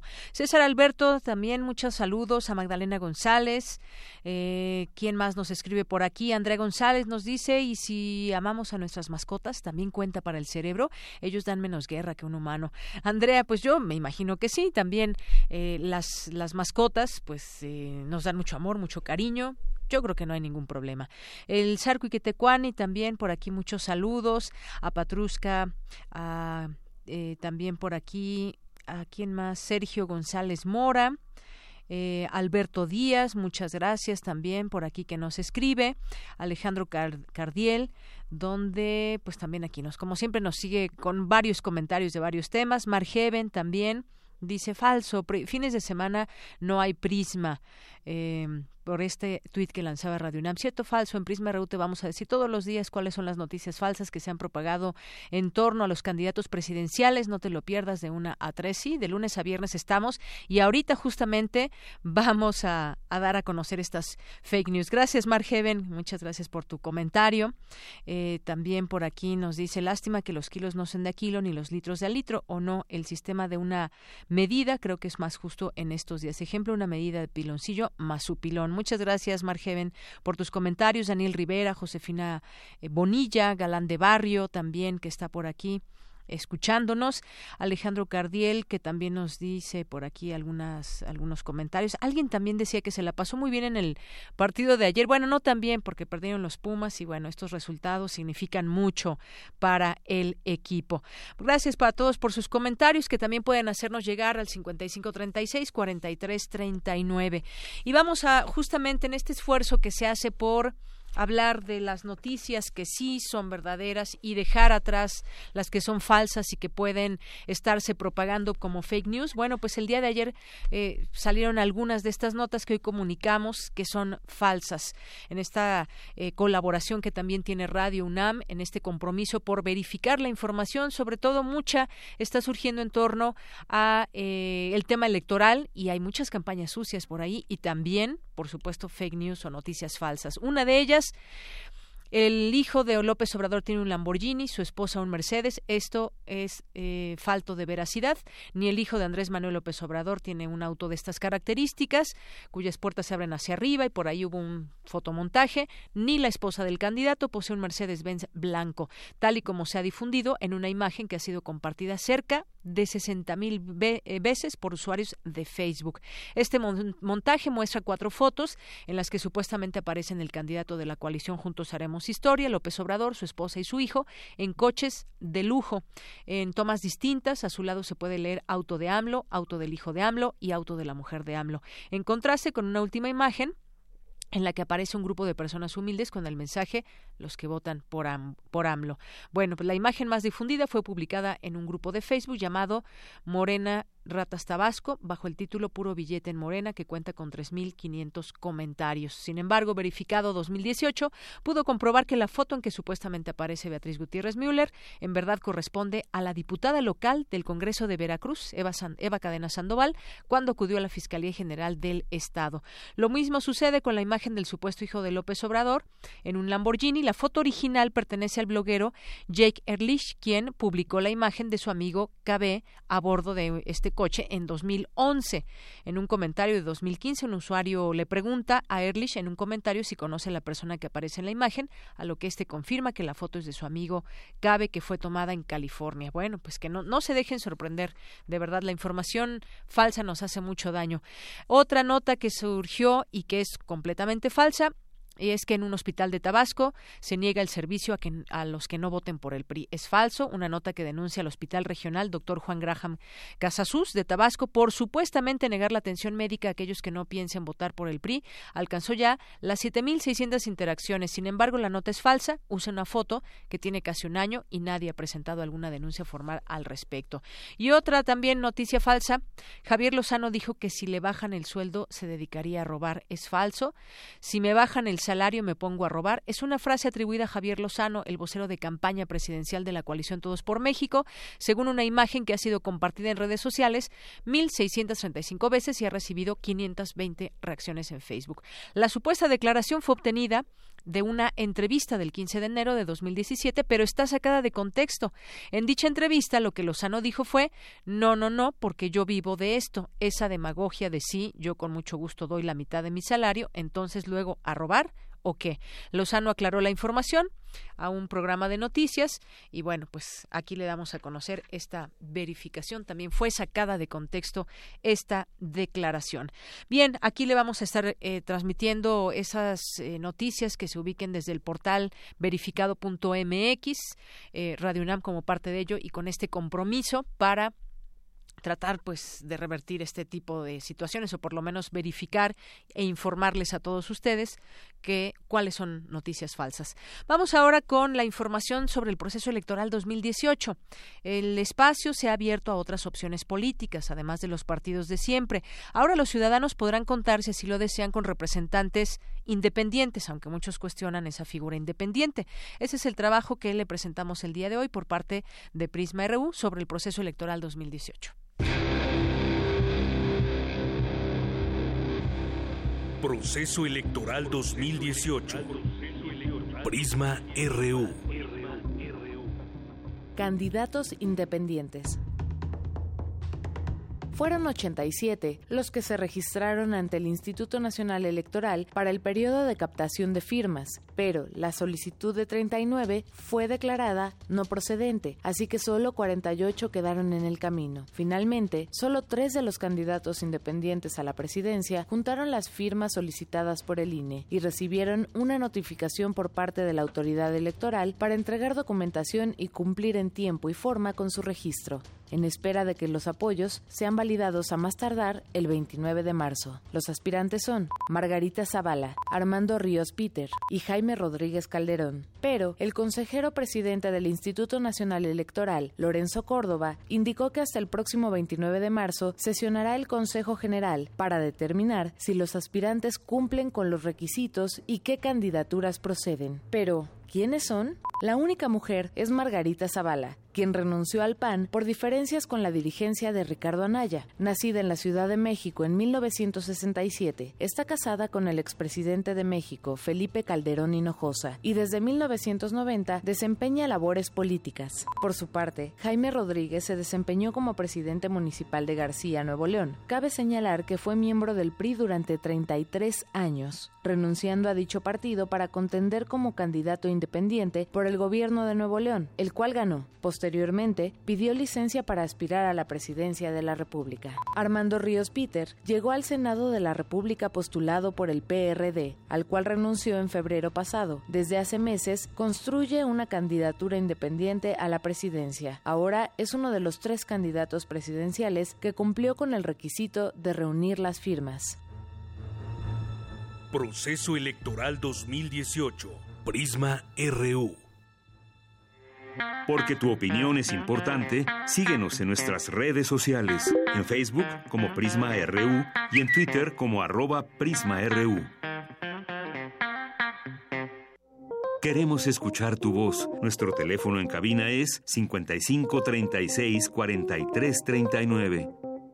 Continuamos, dos de la tarde con 17 minutos. Ayer dábamos cuenta de la muerte de Stephen, la muerte de Stephen Hawking y las aportaciones con el director del Instituto de Física, que pues incluso había estado en dos ocasiones en, en alguna conferencia de Stephen Hawking. Muy interesante también todo lo que nos platicó, cómo era eh, pues una persona maravillosamente cercana también al público que iba a escucharlo y sobre todo, sobre todo también la divulgación de sus conocimientos bueno, pues también académicos de diversas disciplinas de la UNAM destacan las aportaciones de Stephen Hawking a la ciencia, cosmología y gravitación cuántica, los temas referidos del destacado físico, además de la divulgación científica, como comentábamos. Mi compañera Dulce García nos tiene información al respecto. Adelante, Dulce. Deyanira, muy buenas tardes a ti al auditorio de Prisma RU. Stephen Hawking murió, pero sus aportaciones a la ciencia continúan latentes. Así es que de él hay que seguir hablando por mucho tiempo, pero hay que saber bien lo que se dice para Miguel Alcubierre, director del Instituto de Ciencias Nucleares de la UNAM, la trayectoria del físico destaca por sus contribuciones a la cosmología, la gravitación cuántica y los agujeros negros, teorías que los demás científicos aún discuten. Estudiando el origen del universo, la gran explosión, haciendo cosmología, y, agujeros negros. Y en particular tomó resultados que se habían publicado unos años antes, que tenían que ver con, con demostrar que en el centro de los agujeros negros existe lo que los físicos llamamos una singularidad. Una singularidad es un lugar en donde las, las leyes de la física dejan de funcionar, la gravedad se hace infinita y ya no podemos calcular nada. Antes de estos trabajos la gente pensaba que esta singularidad solo existía en una solución muy particular que tenía simetría esférica y era demasiado perfecta y que si apenas uno quitaba esas suposiciones de simetría la singularidad iba a desaparecer y no iba a haber ningún problema, pero nos demostró que no era así, que la singularidad era inevitable en el centro de un agujero negro aunque no fuera perfectamente esférico. Y Hawking, su, su enorme contribución fue que tomó estas ideas y las aplicó un poco al revés en el tiempo, las invirtió y haciendo algunas otras suposiciones interesantes, las pudo aplicar también al origen del universo. Durante la conferencia de medios, Stephen Hawking, uno de los científicos más influyentes y reconocidos de nuestro tiempo, el doctor Saúl Ramos, investigador del Instituto de Física de la UNAM, desmintió algunas cualidades que los medios de comunicación le han atribuido a Hawking por interpretación equívoca de su trabajo. Stephen Hawking no fue el nuevo Einstein, no fue el nuevo Newton, no fue el nuevo Galileo estas personas, estos tres caballeros en la historia de, la física, fueron tremendos revolucionarios, contribuyeron de manera decisiva a la evolución, a la formación, a la configuración de la física, no solo moderna, sino simplemente la física como un concepto. Y Hawking tuvo contribuciones fenomenales a la física, pero que definitivamente no fueron la revolución que plantearon estas tres personas. De Yanir Auditorio de Prisma RU, los expertos destacaron que una de las aportaciones más importantes de Stephen Hawking a la física fue la de la radiación que lleva su nombre, la radiación Hawking, la cual se sigue estudiando para ver si puede ser objeto de experimentación, porque hasta el momento solo se encuentra en el campo teórico. De ahí que Stephen Hawking no haya alcanzado a recibir un premio Nobel pese a sus increíbles logros. Es el reporte de Yanira. Muy buenas tardes. Gracias, Dulce. Muy buenas tardes. Y bueno, pues hay varias de las voces y todo lo que se refiere a una especie de homenaje hacia Stephen Hawking y destacar sus conocimientos, por supuesto, para la posteridad. Eh, vamos ahora con mi compañero Jorge Díaz. La migración ha estudiado parcialmente eh, con enfoque económico y social, se ha enfocado así, pero el aspecto cultural se omite, es lo que sostuvo la doctora Laura Vázquez Mayo, académica de la Escuela Nacional de Trabajo Social. Adelante, Jorge, buenas tardes. ¿Cómo estás, Deyanira? Muy buenas tardes. Bueno, ella es catedrática de la Facultad de Economía. Sin embargo, el día de hoy estuvo en este Congreso Desafíos y Reflexiones sobre este tema universitario que digo este tema nacional de la migración y que organiza la Escuela Nacional de Trabajo Social. Bien, pues ahí eh, la doctora Laura Vázquez señala que se ha visto la migración como aquellas personas que van en este caso muy especial a Estados Unidos o algunos otros países o centroamericanos que vienen a México eh, temporalmente para llegar a los Estados Unidos. pero no se ha visto incluso eh, la cuestión cultural y esto lo dice la doctora Vázquez porque también tenemos migración interna. ¿A qué se refiere la doctora? Bueno, simple y sencillamente las personas que viven en estados de la República, Oaxaca, Chiapas, Guerrero o cualquier otra entidad del territorio nacional y que circulan justamente dentro de, del mismo dentro de la misma República Mexicana. Esta, este tipo de migración no se toma en cuenta porque nosotros mismos, en este caso los capitalinos, por ejemplo, menospreciamos, eh, somos eh, o reaccionamos en contra de los valores de la educación, de la cultura de nuestros propios compatriotas que viven en otras entidades. Y se les menosprecia lo mismo que hacen en Estados Unidos a todos los mexicanos, las grandes ciudades hacen lo mismo con la gente que viene del campo a buscar una mejor oportunidad. Escuchemos a la doctora Vázquez, quien se refiere justamente a este término, a esta situación de tipo cultural y que no valoramos ni hemos visto esta arista del tema migratorio aquí en México. Escuchemos entre nuestros propios migrantes internos, cuando la sociedad receptora, su cultura les resulta ajena, incorrecta o incluso desagradable. Aun cuando es difícil encontrar una definición de cultura única, unánimemente aceptada y que lo abarque todo, La cultura tiene que ver con la herencia social, el comportamiento aprendido, las ideas y los valores, y también con actividades humanas más específicas, como el aprendizaje, el lenguaje, la religión, el vestido, incluso la guerra o la explotación de los recursos humanos y de los recursos ambientales.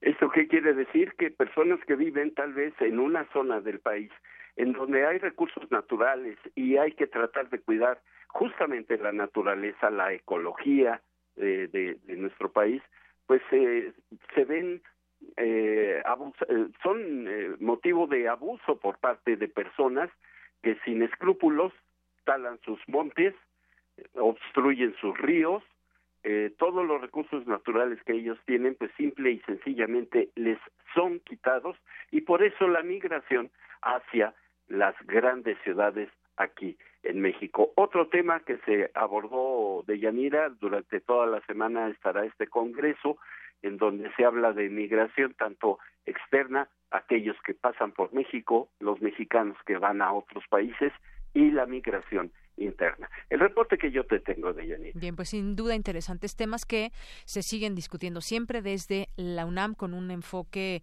pues académico de investigación y de realidad. Muchas gracias, Jorge.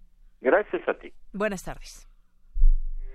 Porque tu opinión es importante, síguenos en nuestras redes sociales, en Facebook como Prisma RU y en Twitter como arroba PrismaRU. Queremos escuchar tu voz. Nuestro teléfono en cabina es 55 36 43 39. Continuamos dos de la tarde con 25 minutos. Queremos presentarle, gracias a nuestra compañera Dulce Wet, dos invitaciones. Eh, una eh, refiere a los conciertos de Felipe Gordillo, presentaciones de su álbum En Vuelo, y la invitación a conciertos de fin de semana, la clausura del vigésimo segundo encuentro internacional y el vigésimo eh, octavo iberoamericano Mujeres en el Arte con Leticia Armijo. Así que adelante.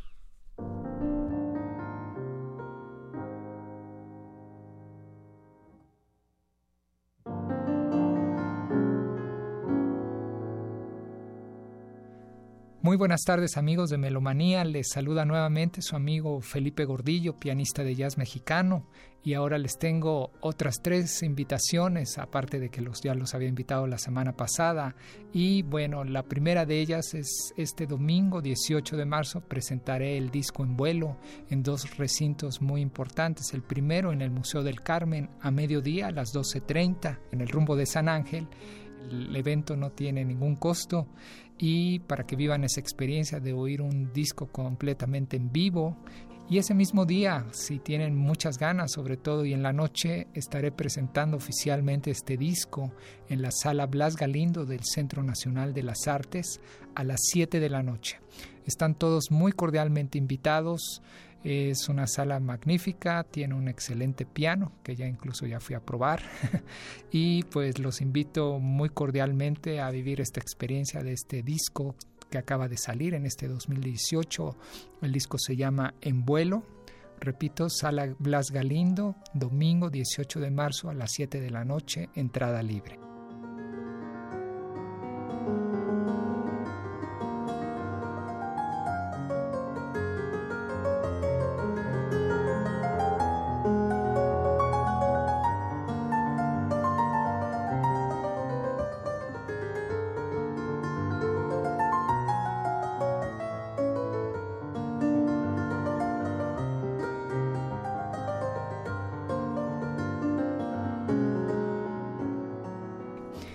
También quiero invitarlos porque la tercera presentación la tendré este miércoles 21 de marzo a las 8 de la noche. Me presentaré en las instalaciones de Radio UNAM en la sala Julián Carrillo a las 8 de la noche. Vivan la experiencia también de escuchar totalmente en vivo en un buen piano.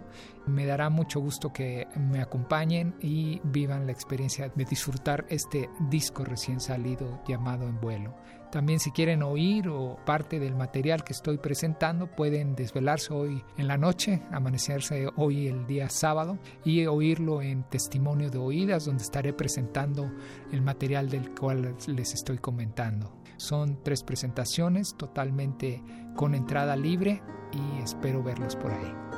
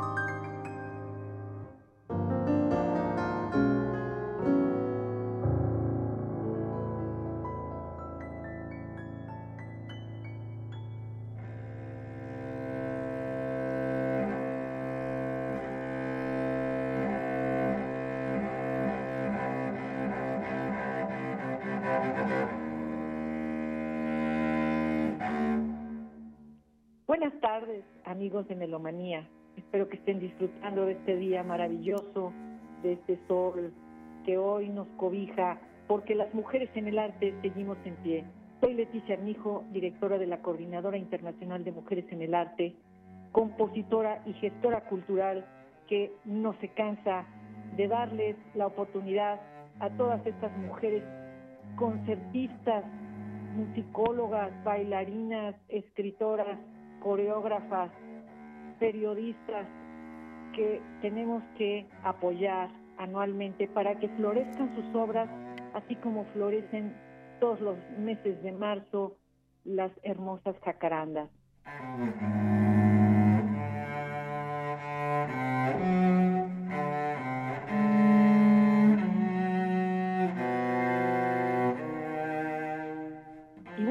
El sábado 17 a las 12 del día tendremos ahí en el Palacio de Bellas Artes, que es la sede más importante de las artes en México, al destacado violonchelista Gustavo Martín, quien nos va a ofrecer obras de María Granillo, Lucía Álvarez, Diana Circe Valdés y mía, Leticia Armijo. También el Foro de Mujeres de los Pueblos Indígenas de México, Yolotli, les va a ofrecer dos obras que han sido hechas especialmente para el homenaje y el premio Coatlicue que va a seguir este concierto. El premio lo ha ganado la musicóloga Gloria Carmona, la destacada escritora Coral Bracho, la científica doctora Teresa de Jesús García Gasca, que también es rectora de la Universidad de Querétaro, la bailarina Valentina Castro y la artista visual Eugenia Gamiño. También tendremos un premio internacional de derechos humanos, el premio Tlaltecutli, que es un premio que nosotras instituimos, que la primera que lo ganó fue Carmen Aristegui, le siguió Lidia Cacho, y ahora este año se lo hemos dado a la periodista Patricia Mayorga. Espero que asistan, espero que ustedes puedan asistir. Recuerden que nuestras periodistas necesitan de un apoyo muy especial y bueno, vamos a ponderar la visibilización de los derechos de las mujeres a través de este premio.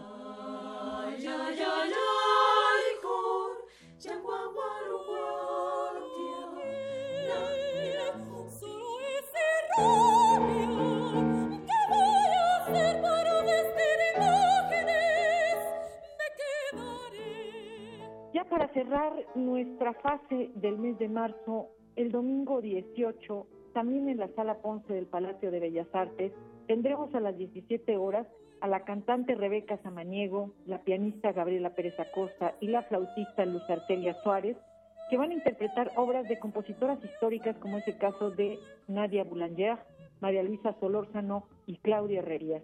Y la música electroacústica te va a dejar escuchar el Seminario Internacional de Composición Electroacústica que he impulsado desde hace 22 años, va a presentar una obra de la compositora mexicana Alejandra Odgers, que está actualmente afincada en Canadá.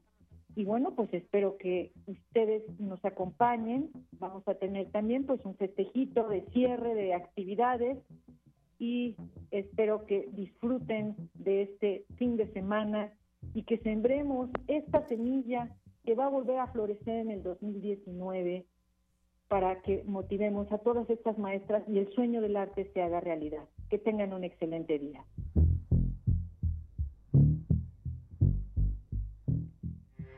Porque tu opinión es importante, síguenos en nuestras redes sociales, en Facebook como Prisma RU y en Twitter como arroba PrismaRU.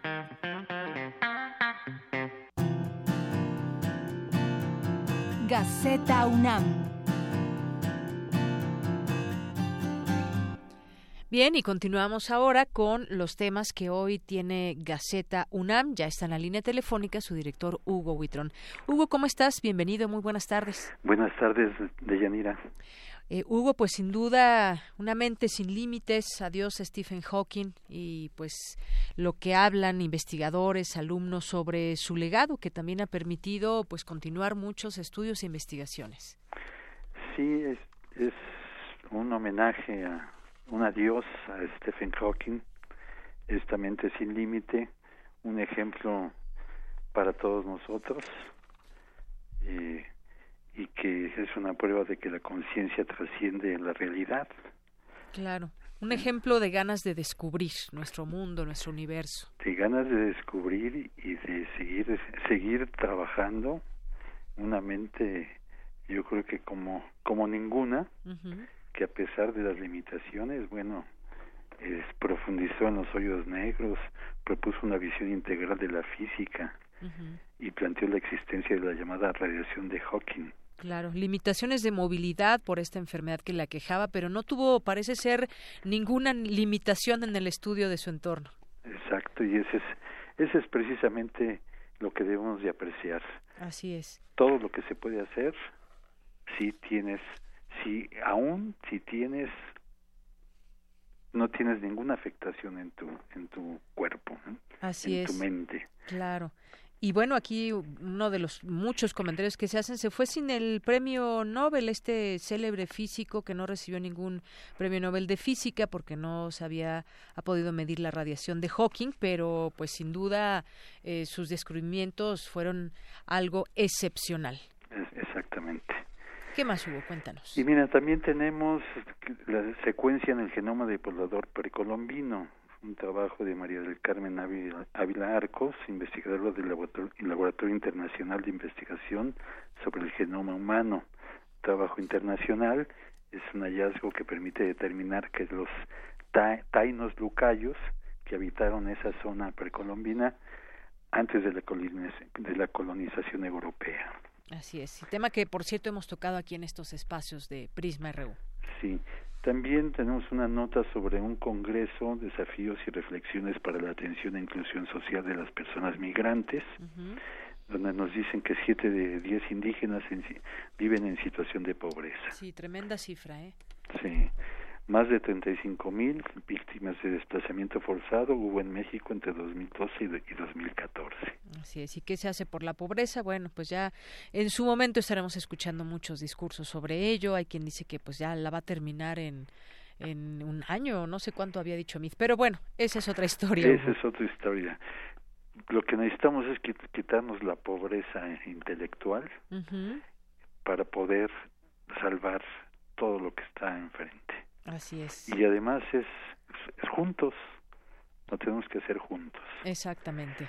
En otra nota tenemos lo de eh, la Semana del Cerebro, uh -huh. una serie de conferencias que se han llevado a cabo, y en una se habló de cómo mantener en forma el cerebro. Claro. Nos hacen unas recomendaciones, hablar otro idioma, estudiar música, leer libros, uh -huh. tener inquieto el cerebro inquieto el cerebro. Si tenemos experiencias o hacemos ejercicios mentales, se propicia la, la plasticidad cerebral. Hay que ejercitarlo, el cerebro, así como ejercitar el cuerpo, y bueno, tendremos una mejor salud también en coordinación con de todo nuestro cuerpo. Con eso podremos evitar enfermedades uh -huh. como el Alzheimer, uh -huh. si estamos ejercitando el cerebro. Así en otra nota tenemos algo que también ya tocaron, las tormentas magnéticas, uh -huh. sin peligro para la Tierra. Es importante este recapitular en esto que hubo información a través de las redes sociales y algunos medios que hablaban de explosión, explosión solar. Uh -huh. Y realmente son las tormentas magnéticas lo que inició el 14. Uh -huh.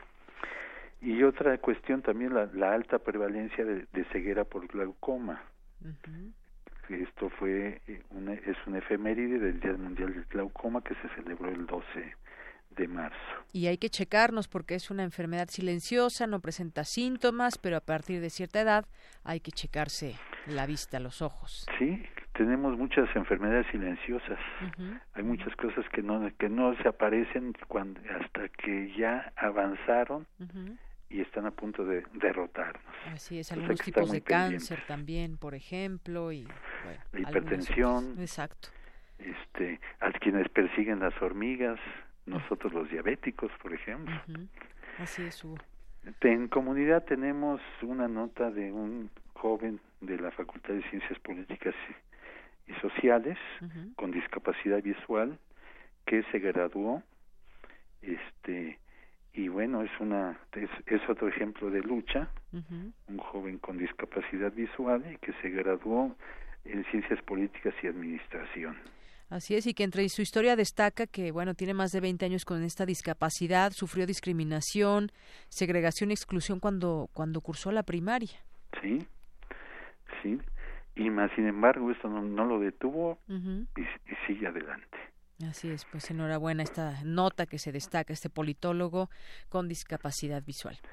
Y tenemos dos notas de este que en, nuestra sección más allá de las fronteras, una que es de la sede UNAM España en conjunto con la Facultad de Derecho y el y el Centro de Enseñanza para Extranjeros, donde se realizó el primer examen a distancia, donde se obtuvo la especialización en Derecho Constitucional.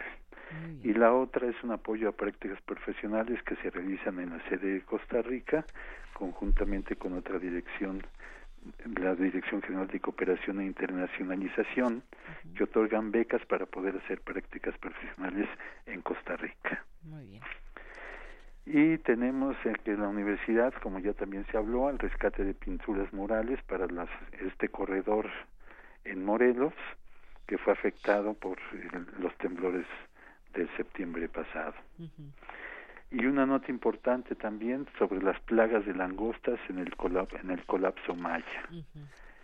Esto es una un reportaje que está eh, interesante para este conocer eh, la civilización del periodo clásico, qué le pasó a los mayas, es parte de lo que sufrieron del colapso maya. Exacto, qué le pasó eh, después de estas plagas en el colapso maya, pues causaron que la civilización del periodo clásico se disgregara por toda la península. Así es. Pues es parte de lo que tenemos hoy en la Gaceta. Eh, los invitamos a, que a que nos sigan la acompañen.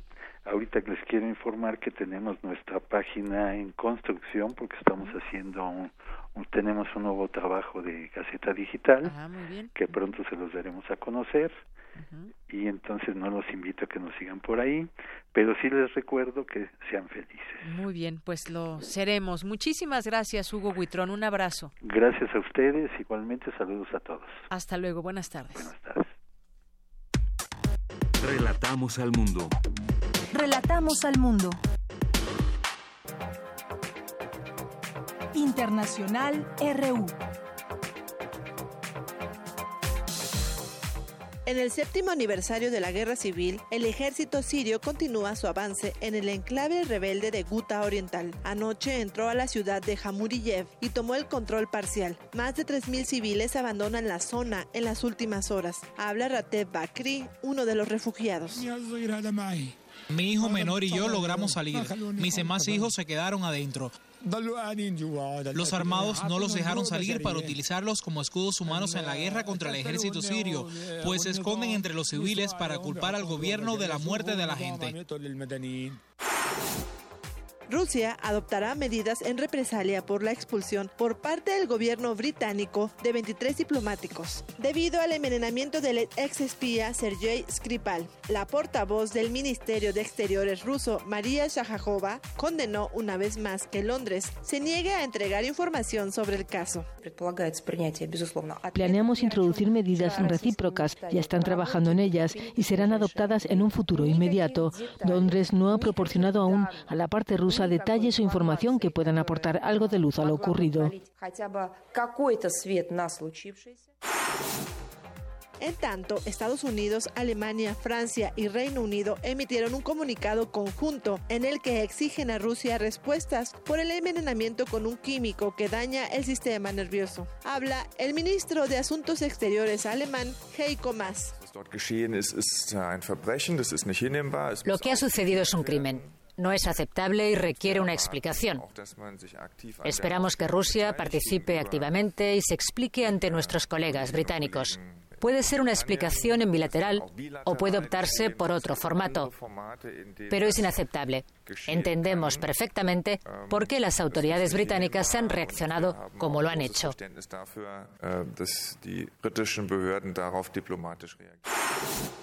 La Fiscalía del Tribunal Supremo Español pide que se intente detener al expresidente de la Generalitat de Cataluña, Carles Puigdemont, en Suiza, este domingo, cuando asista al Festival de Cine de los Derechos Humanos. No obstante, el gobierno de Suiza aseguró que no hay ninguna base para su detención. El presidente de Perú, Pedro Pablo Kuczynski, fue interrogado este jueves por el caso en contra de su antecesor, Alejandro Toledo, por aceptar sobornos de la empresa Odebrecht. En tanto, el Parlamento peruano decidirá hoy la presentación de una nueva moción de destitución del mandatario, impulsada por la oposición. Habla uno de los proponentes, el congresista Jorge del Castillo. Si es que nuestra posición va a ser a favor de la admisión y en su momento la, discusión. Creo que eso es lo democrático. Las delegaciones del gobierno colombiano y el Ejército de Liberación Nacional de Colombia reanudaron este jueves las reuniones de paz en Quito, Ecuador, tras dos meses de suspensión.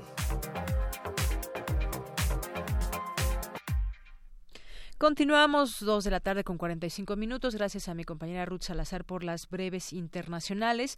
Y bueno, algunos temas también que destacar eh, hoy en materia internacional. Eh, esto que continúa de la trama rusa, investiga negocios de Trump, dice The New York Times. El fiscal especial Robert Mueller, que investiga la trama rusa, solicitó a la organización Trump la entrega de documentos relacionados con los negocios del presidente de Estados Unidos, Donald Trump, algunos de ellos referentes a Rusia. Es lo que dio a conocer hoy el New York Times. El diario cita a dos personas al tanto del asunto e indica que es la primera vez que Mueller requiere documentación directamente relacionada con los negocios del gobernante, aunque no detalla el alcance de esta solicitud enviada en las últimas semanas. Es eh, también parte de lo que hoy se comenta. Y había una nota ayer, bueno, le comentábamos justamente en las notas internacionales, eh, muchas escuelas, los jóvenes se reunieron para pedir este tema de la discusión eh, sobre el uso de las armas allá en Estados Unidos, luego de que 17 personas murieron recientemente en una escuela a manos de un joven que venía fuertemente armado. Y bueno pues esto debe, debe debería de hacer que eh, quizás eh, pues se muestre desde el presidente de Estados Unidos la posibilidad de discutir de qué manera se podría pues eh, intentar por lo menos terminar con este tipo de situaciones que en la que pierden la vida muchos jóvenes si juntamos todos estos ataques bueno pues ha sido ya una historia larga que presenta Estados Unidos y bueno hoy justamente en este marco se divulga un video que muestra a la policía sin actuar durante el tiroteo en Florida. Divulgaron un video que supuestamente muestra al exoficial Scott Peterson, a quien Trump llamó cobarde, sin actuar en el exterior de la escuela en la que tenía lugar la masacre de 17 personas. Ahí está el video, si gustan verlo en las redes sociales. Esta es información que publica la agencia AFP. Autoridades de Florida divulgaron eh, hoy justamente un video de seguridad que supuestamente muestra a este exoficial que fue señalado por Trump como cobarde sin actuar en el exterior de la escuela. Este video fue divulgado respondiendo a, a una decisión judicial del condado de Broward al que pertenece la ciudad de Parkland al norte de Miami tras cuestionamientos sobre la supuesta eh, policial durante el tiroteo del 14 de febrero. Las imágenes no muestran escenas de la masacre cometida por Nicolás Cruz, de 19 años, con un fusil de asalto AR-15, pero sí exponen, según autoridades, al oficial Scott Peterson en el exterior de esta secundaria, Marjorie Stoneman Douglas, de Parkland, mientras ocurría la masacre. Y pues sí, efectivamente, este, este video pues revelaría que no hizo nada o no intentó detener esta masacre desafortunadamente. Son las dos con cuarenta y ocho minutos. Relatamos al mundo. Relatamos al mundo. Porque tu opinión es importante, síguenos en nuestras redes sociales, en Facebook como Prisma RU y en Twitter como arroba PrismaRU. Continuamos dos de la tarde con 48 minutos. ¿Y qué lecciones aprendimos de los sismos del año pasado? Yo creo que pues podríamos hablar de lecciones en muchas situaciones, lecciones quizás de tener siempre al día nuestros documentos, eh, también una lección de tener asegurada la casa contra sismos y que bueno ahí hablábamos en su momento de cómo algunas eh, eh, algunos seguros pues tal vez o de manera sospechosa podríamos decir ahora no no le hacen énfasis a la gente que deben asegurarla contra un sismo nos parecería lógico pero en muchos de estos eh, contratos que uno tiene con las aseguradoras pues no lo dice tal cual. Y entonces, pues es un tema donde tenemos que estar muy, muy atentos. Pero ¿qué lecciones aprendimos de los sismos del año pasado? Un especialista del Instituto de Geofísica de la UNAM nos lo cuenta a través de mi compañera Cindy Pérez Ramírez. Adelante. Deyanira, muy buenas tardes a ti al auditorio de Prisma RU. En el marco del ciclo de conferencias semanales La ciencia más allá del aula, se llevó a cabo la charla Los sismos de septiembre de 2017, lecciones aprendidas, en donde el doctor Gerardo Suárez Reynoso, del Instituto de Geofísica de la UNAM, dijo que el subsuelo de la Ciudad de México tiene un material difícil para construir, lo que influye directamente en las ondas sísmicas y los edificios. Las arcillas son eh, es un suelo de un material con una, un material muy muy fino, si se seca parece casi un, talco, pero en la Ciudad de México, increíblemente en la zona central, hay lugares donde tenemos cuatro partes de agua por una parte de arcilla. Y hay por ahí intercaladas algunas otras capas un poco más, más firmes, pero el resultado es que tenemos una capa de estas arcillas blandas que varía entre los 60 80 metros en algunos lugares en la parte central del antiguo lago, hacia unos 20 metros en las zonas de lo que sería la playa. Pero esto tiene un, efecto muy importante en el comportamiento de los sismos, con que los que están en Soma de Lomas, ¿sí? como nosotros estamos aquí en Ciudad Universitaria, el mismo temblor que viene del mismo lugar al sur de México, se ven como que son mucho más chiquitos, la amplitud es mucho menor y la duración de la vibración dura, dura menos tiempo pero llegan las ondas y quedan atrapadas, por así decirlo, en estas arcillas suaves que se siguen, como la gelatina en la mesa, deformando y deformando y deformando. Y esto produce altas aceleraciones, pero también produce que duren mucho tiempo. El investigador señaló que una de las lecciones más importantes que se aprendieron tras los sismos recientes es la importancia de estudiar la sismicidad de México. La Tierra es esférica y está dividida como en cascarones. Y en este movimiento relativo, en donde se mueve entre unos 4 y 6 centímetros al año en una dirección, este, en, dirección noroeste con respecto a México, es lo que causa los temblores. Este, este movimiento entre las placas, en este caso la placa de Cocos, y la placa de Norteamérica, no es un movimiento continuo, es un movimiento episódico. Y en el contacto entre ellas hay una gran falla geológica y esa falla geológica se desliza en promedio como a 5 centímetros al año. Hasta aquí mi reporte. Muy buenas tardes. Gracias, Cindy. Cine Maedro. Dos de la tarde con 52 minutos y vámonos con la sección de Cinemaedro. Ya está listo vía telefónica el maestro Carlos Narro, subdirector de difusión cultural de Radio UNAM. ¿Qué tal, Carlos? ¿Cómo estás? Bienvenido. Bien, Deyanira, ¿cómo estás? Muy bien, muchas gracias. Ya aquí. Seguimos en Durango, pero ya hoy acabamos de terminar hace unos minutos el rodaje que, en el que hemos estado participando aquí. Entonces, estaremos viéndonos por allá ya desde mañana. Claro, nos platicas bien cómo, cómo te fue. Y ya mi siguiente colaboración contigo será en vivo. Muy bien, perfecto. Pues cuéntanos el día de hoy. Bueno, pues el día de hoy es el día en el que terminamos el este el rodaje. Debo decirte que son fueron tres semanas de una intensidad tremenda. No puedo ni comentar películas porque no vi ninguna película en todo, en todo este tiempo hay una gran diferencia entre el hecho de hacer películas y el hecho de mirar películas. Las dos actividades completamente gratificantes, completamente eh, generosas de alguna manera, pero bueno, pues este, con la gran diferencia es, como digo, el, entre el, el que escribe un libro y el que lo lee hay una gran diferencia aunque el, el hecho mismo del libro los este los empaleje los apare los eh, los hermanes hay una gran diferencia entre la actividad en la que se crea la, la película el libro sea y el momento en el que se recibe ya como un producto terminado las dos las dos verdaderamente muy gratificantes. Para mí ha sido muy intenso el trabajo de estas tres semanas, pero sí extraño ya también estar sentado viendo películas. Exactamente. Oye, si nos da tiempo yo te voy a recomendar una. comentando algo de lo que me he perdido de la cartelera de la Ciudad de México en estas tres últimas semanas. Y pues por hoy nada más eh, reflexiono un poco sobre justamente una buena cantidad de películas que se refieren a cómo se hace una película. Es decir, en los últimos años ha surgido como un género propio dentro del cine, el que llaman el making of, o en el que anuncian en la televisión como el detrás de cámara, qué pasa este, mientras está trabajando en la producción de una película.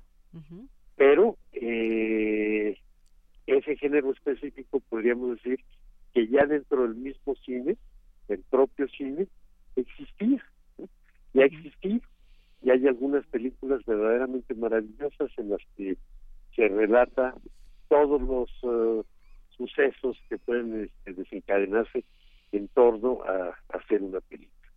Sucesos que son verdaderamente eh, notables de pronto. Parece increíble cómo cuando todo parece estarse derrumbando, las cosas vuelven a estar completamente en su sitio, de maneras que parecen verdaderamente mágicas, y cómo de pronto algunos pequeños detalles pueden llevarnos al borde de la desesperación, porque parece que no se va a realizar y no va a ser posible que se complete lo que se está, pensando. Nosotros afortunadamente el día de hoy, con unas cuantas horas de anticipación, concluimos el plan de trabajo para el que nos venimos a este a este hermoso estado de Durango. Y bueno, pues estaremos regresando mañana. Muy bien, pues ya nos contarás también eh, parte de lo que allá hiciste. Nos dices que es un trabajo muy intenso, seguramente, y bueno, pues para que también nos eh, nos permitas conocer tú que conoces mucho de, de, cine, pues desde las entrañas, cómo se eh, se hace el rodaje de una película. Y si me lo permites, yo te voy a hacer una una recomendación el día de hoy de una película. Dímela, por favor. Mira, hace unos... Mañana llegando la voy a buscar. Mañana se estrena justamente, hace unos momentos, aquí en Prisma RU, nuestra compañera Tamara Quiroz entrevistó al director Everardo González, que estrena, estrena mañana la película La libertad del diablo. Y me parece que es una herida abierta también de lo que está pasando en cuanto a la violencia. Y bueno, pues ahí trae testimonios de personas que son víctimas. Everardo es un gran documentalista. Ajá. De verdad, pues. Este, sí, justamente un documental. Un hombre que además le da características propias a cada uno de sus documentales. Entonces, por supuesto, eh, conozco por reseñas la, este, la película, pero tengo un gran interés en verla y créeme que eh, es una gran recomendación y mañana, en cuanto pueda, estaré asistiendo a alguna de las funciones este, este documental que tiene características tan propias. Sí, de que muestra justamente una realidad, eh, una herida que tiene este país. Eh, ojalá yo también tenga oportunidad de verla y si te parece bien, también la comentamos el próximo jueves. Para, el próximo jueves le estaremos comentando de Yanira, no tengo duda. Muy bien, pues nos llevamos esa tarea si te parece bien. Bueno, pues muchas gracias, eh, gracias, Carlos. Te mando un abrazo hasta Durango. Gracias, y yo también a ti y a todo tu equipo. Gracias. Hasta luego. Muy buenas tardes al maestro Carlos Narro, subdirector de difusión cultural de Radio UNAM.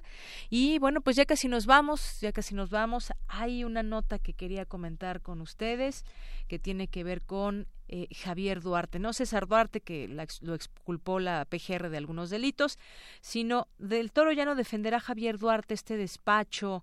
Marco Antonio del Toro dejó de ser ya representante legal de Javier Duarte, exgobernador de Veracruz, por razones que se desconocen. De pronto, pues uno tendría ahí sus dudas. Esta firma de abogados que encabeza Marco del Toro informa que se tomó la decisión de concluir con la representación jurídica del exgobernador, lo anterior por razones completamente ajenas al cliente, pero que son parte del secreto profesional, por lo que es nuestro deber mantenerlas como tal, detalla la carta dada a conocer por el litigante. Bueno, pues muchas preguntas que nos vienen a la mente, ¿por qué deja de defenderlo?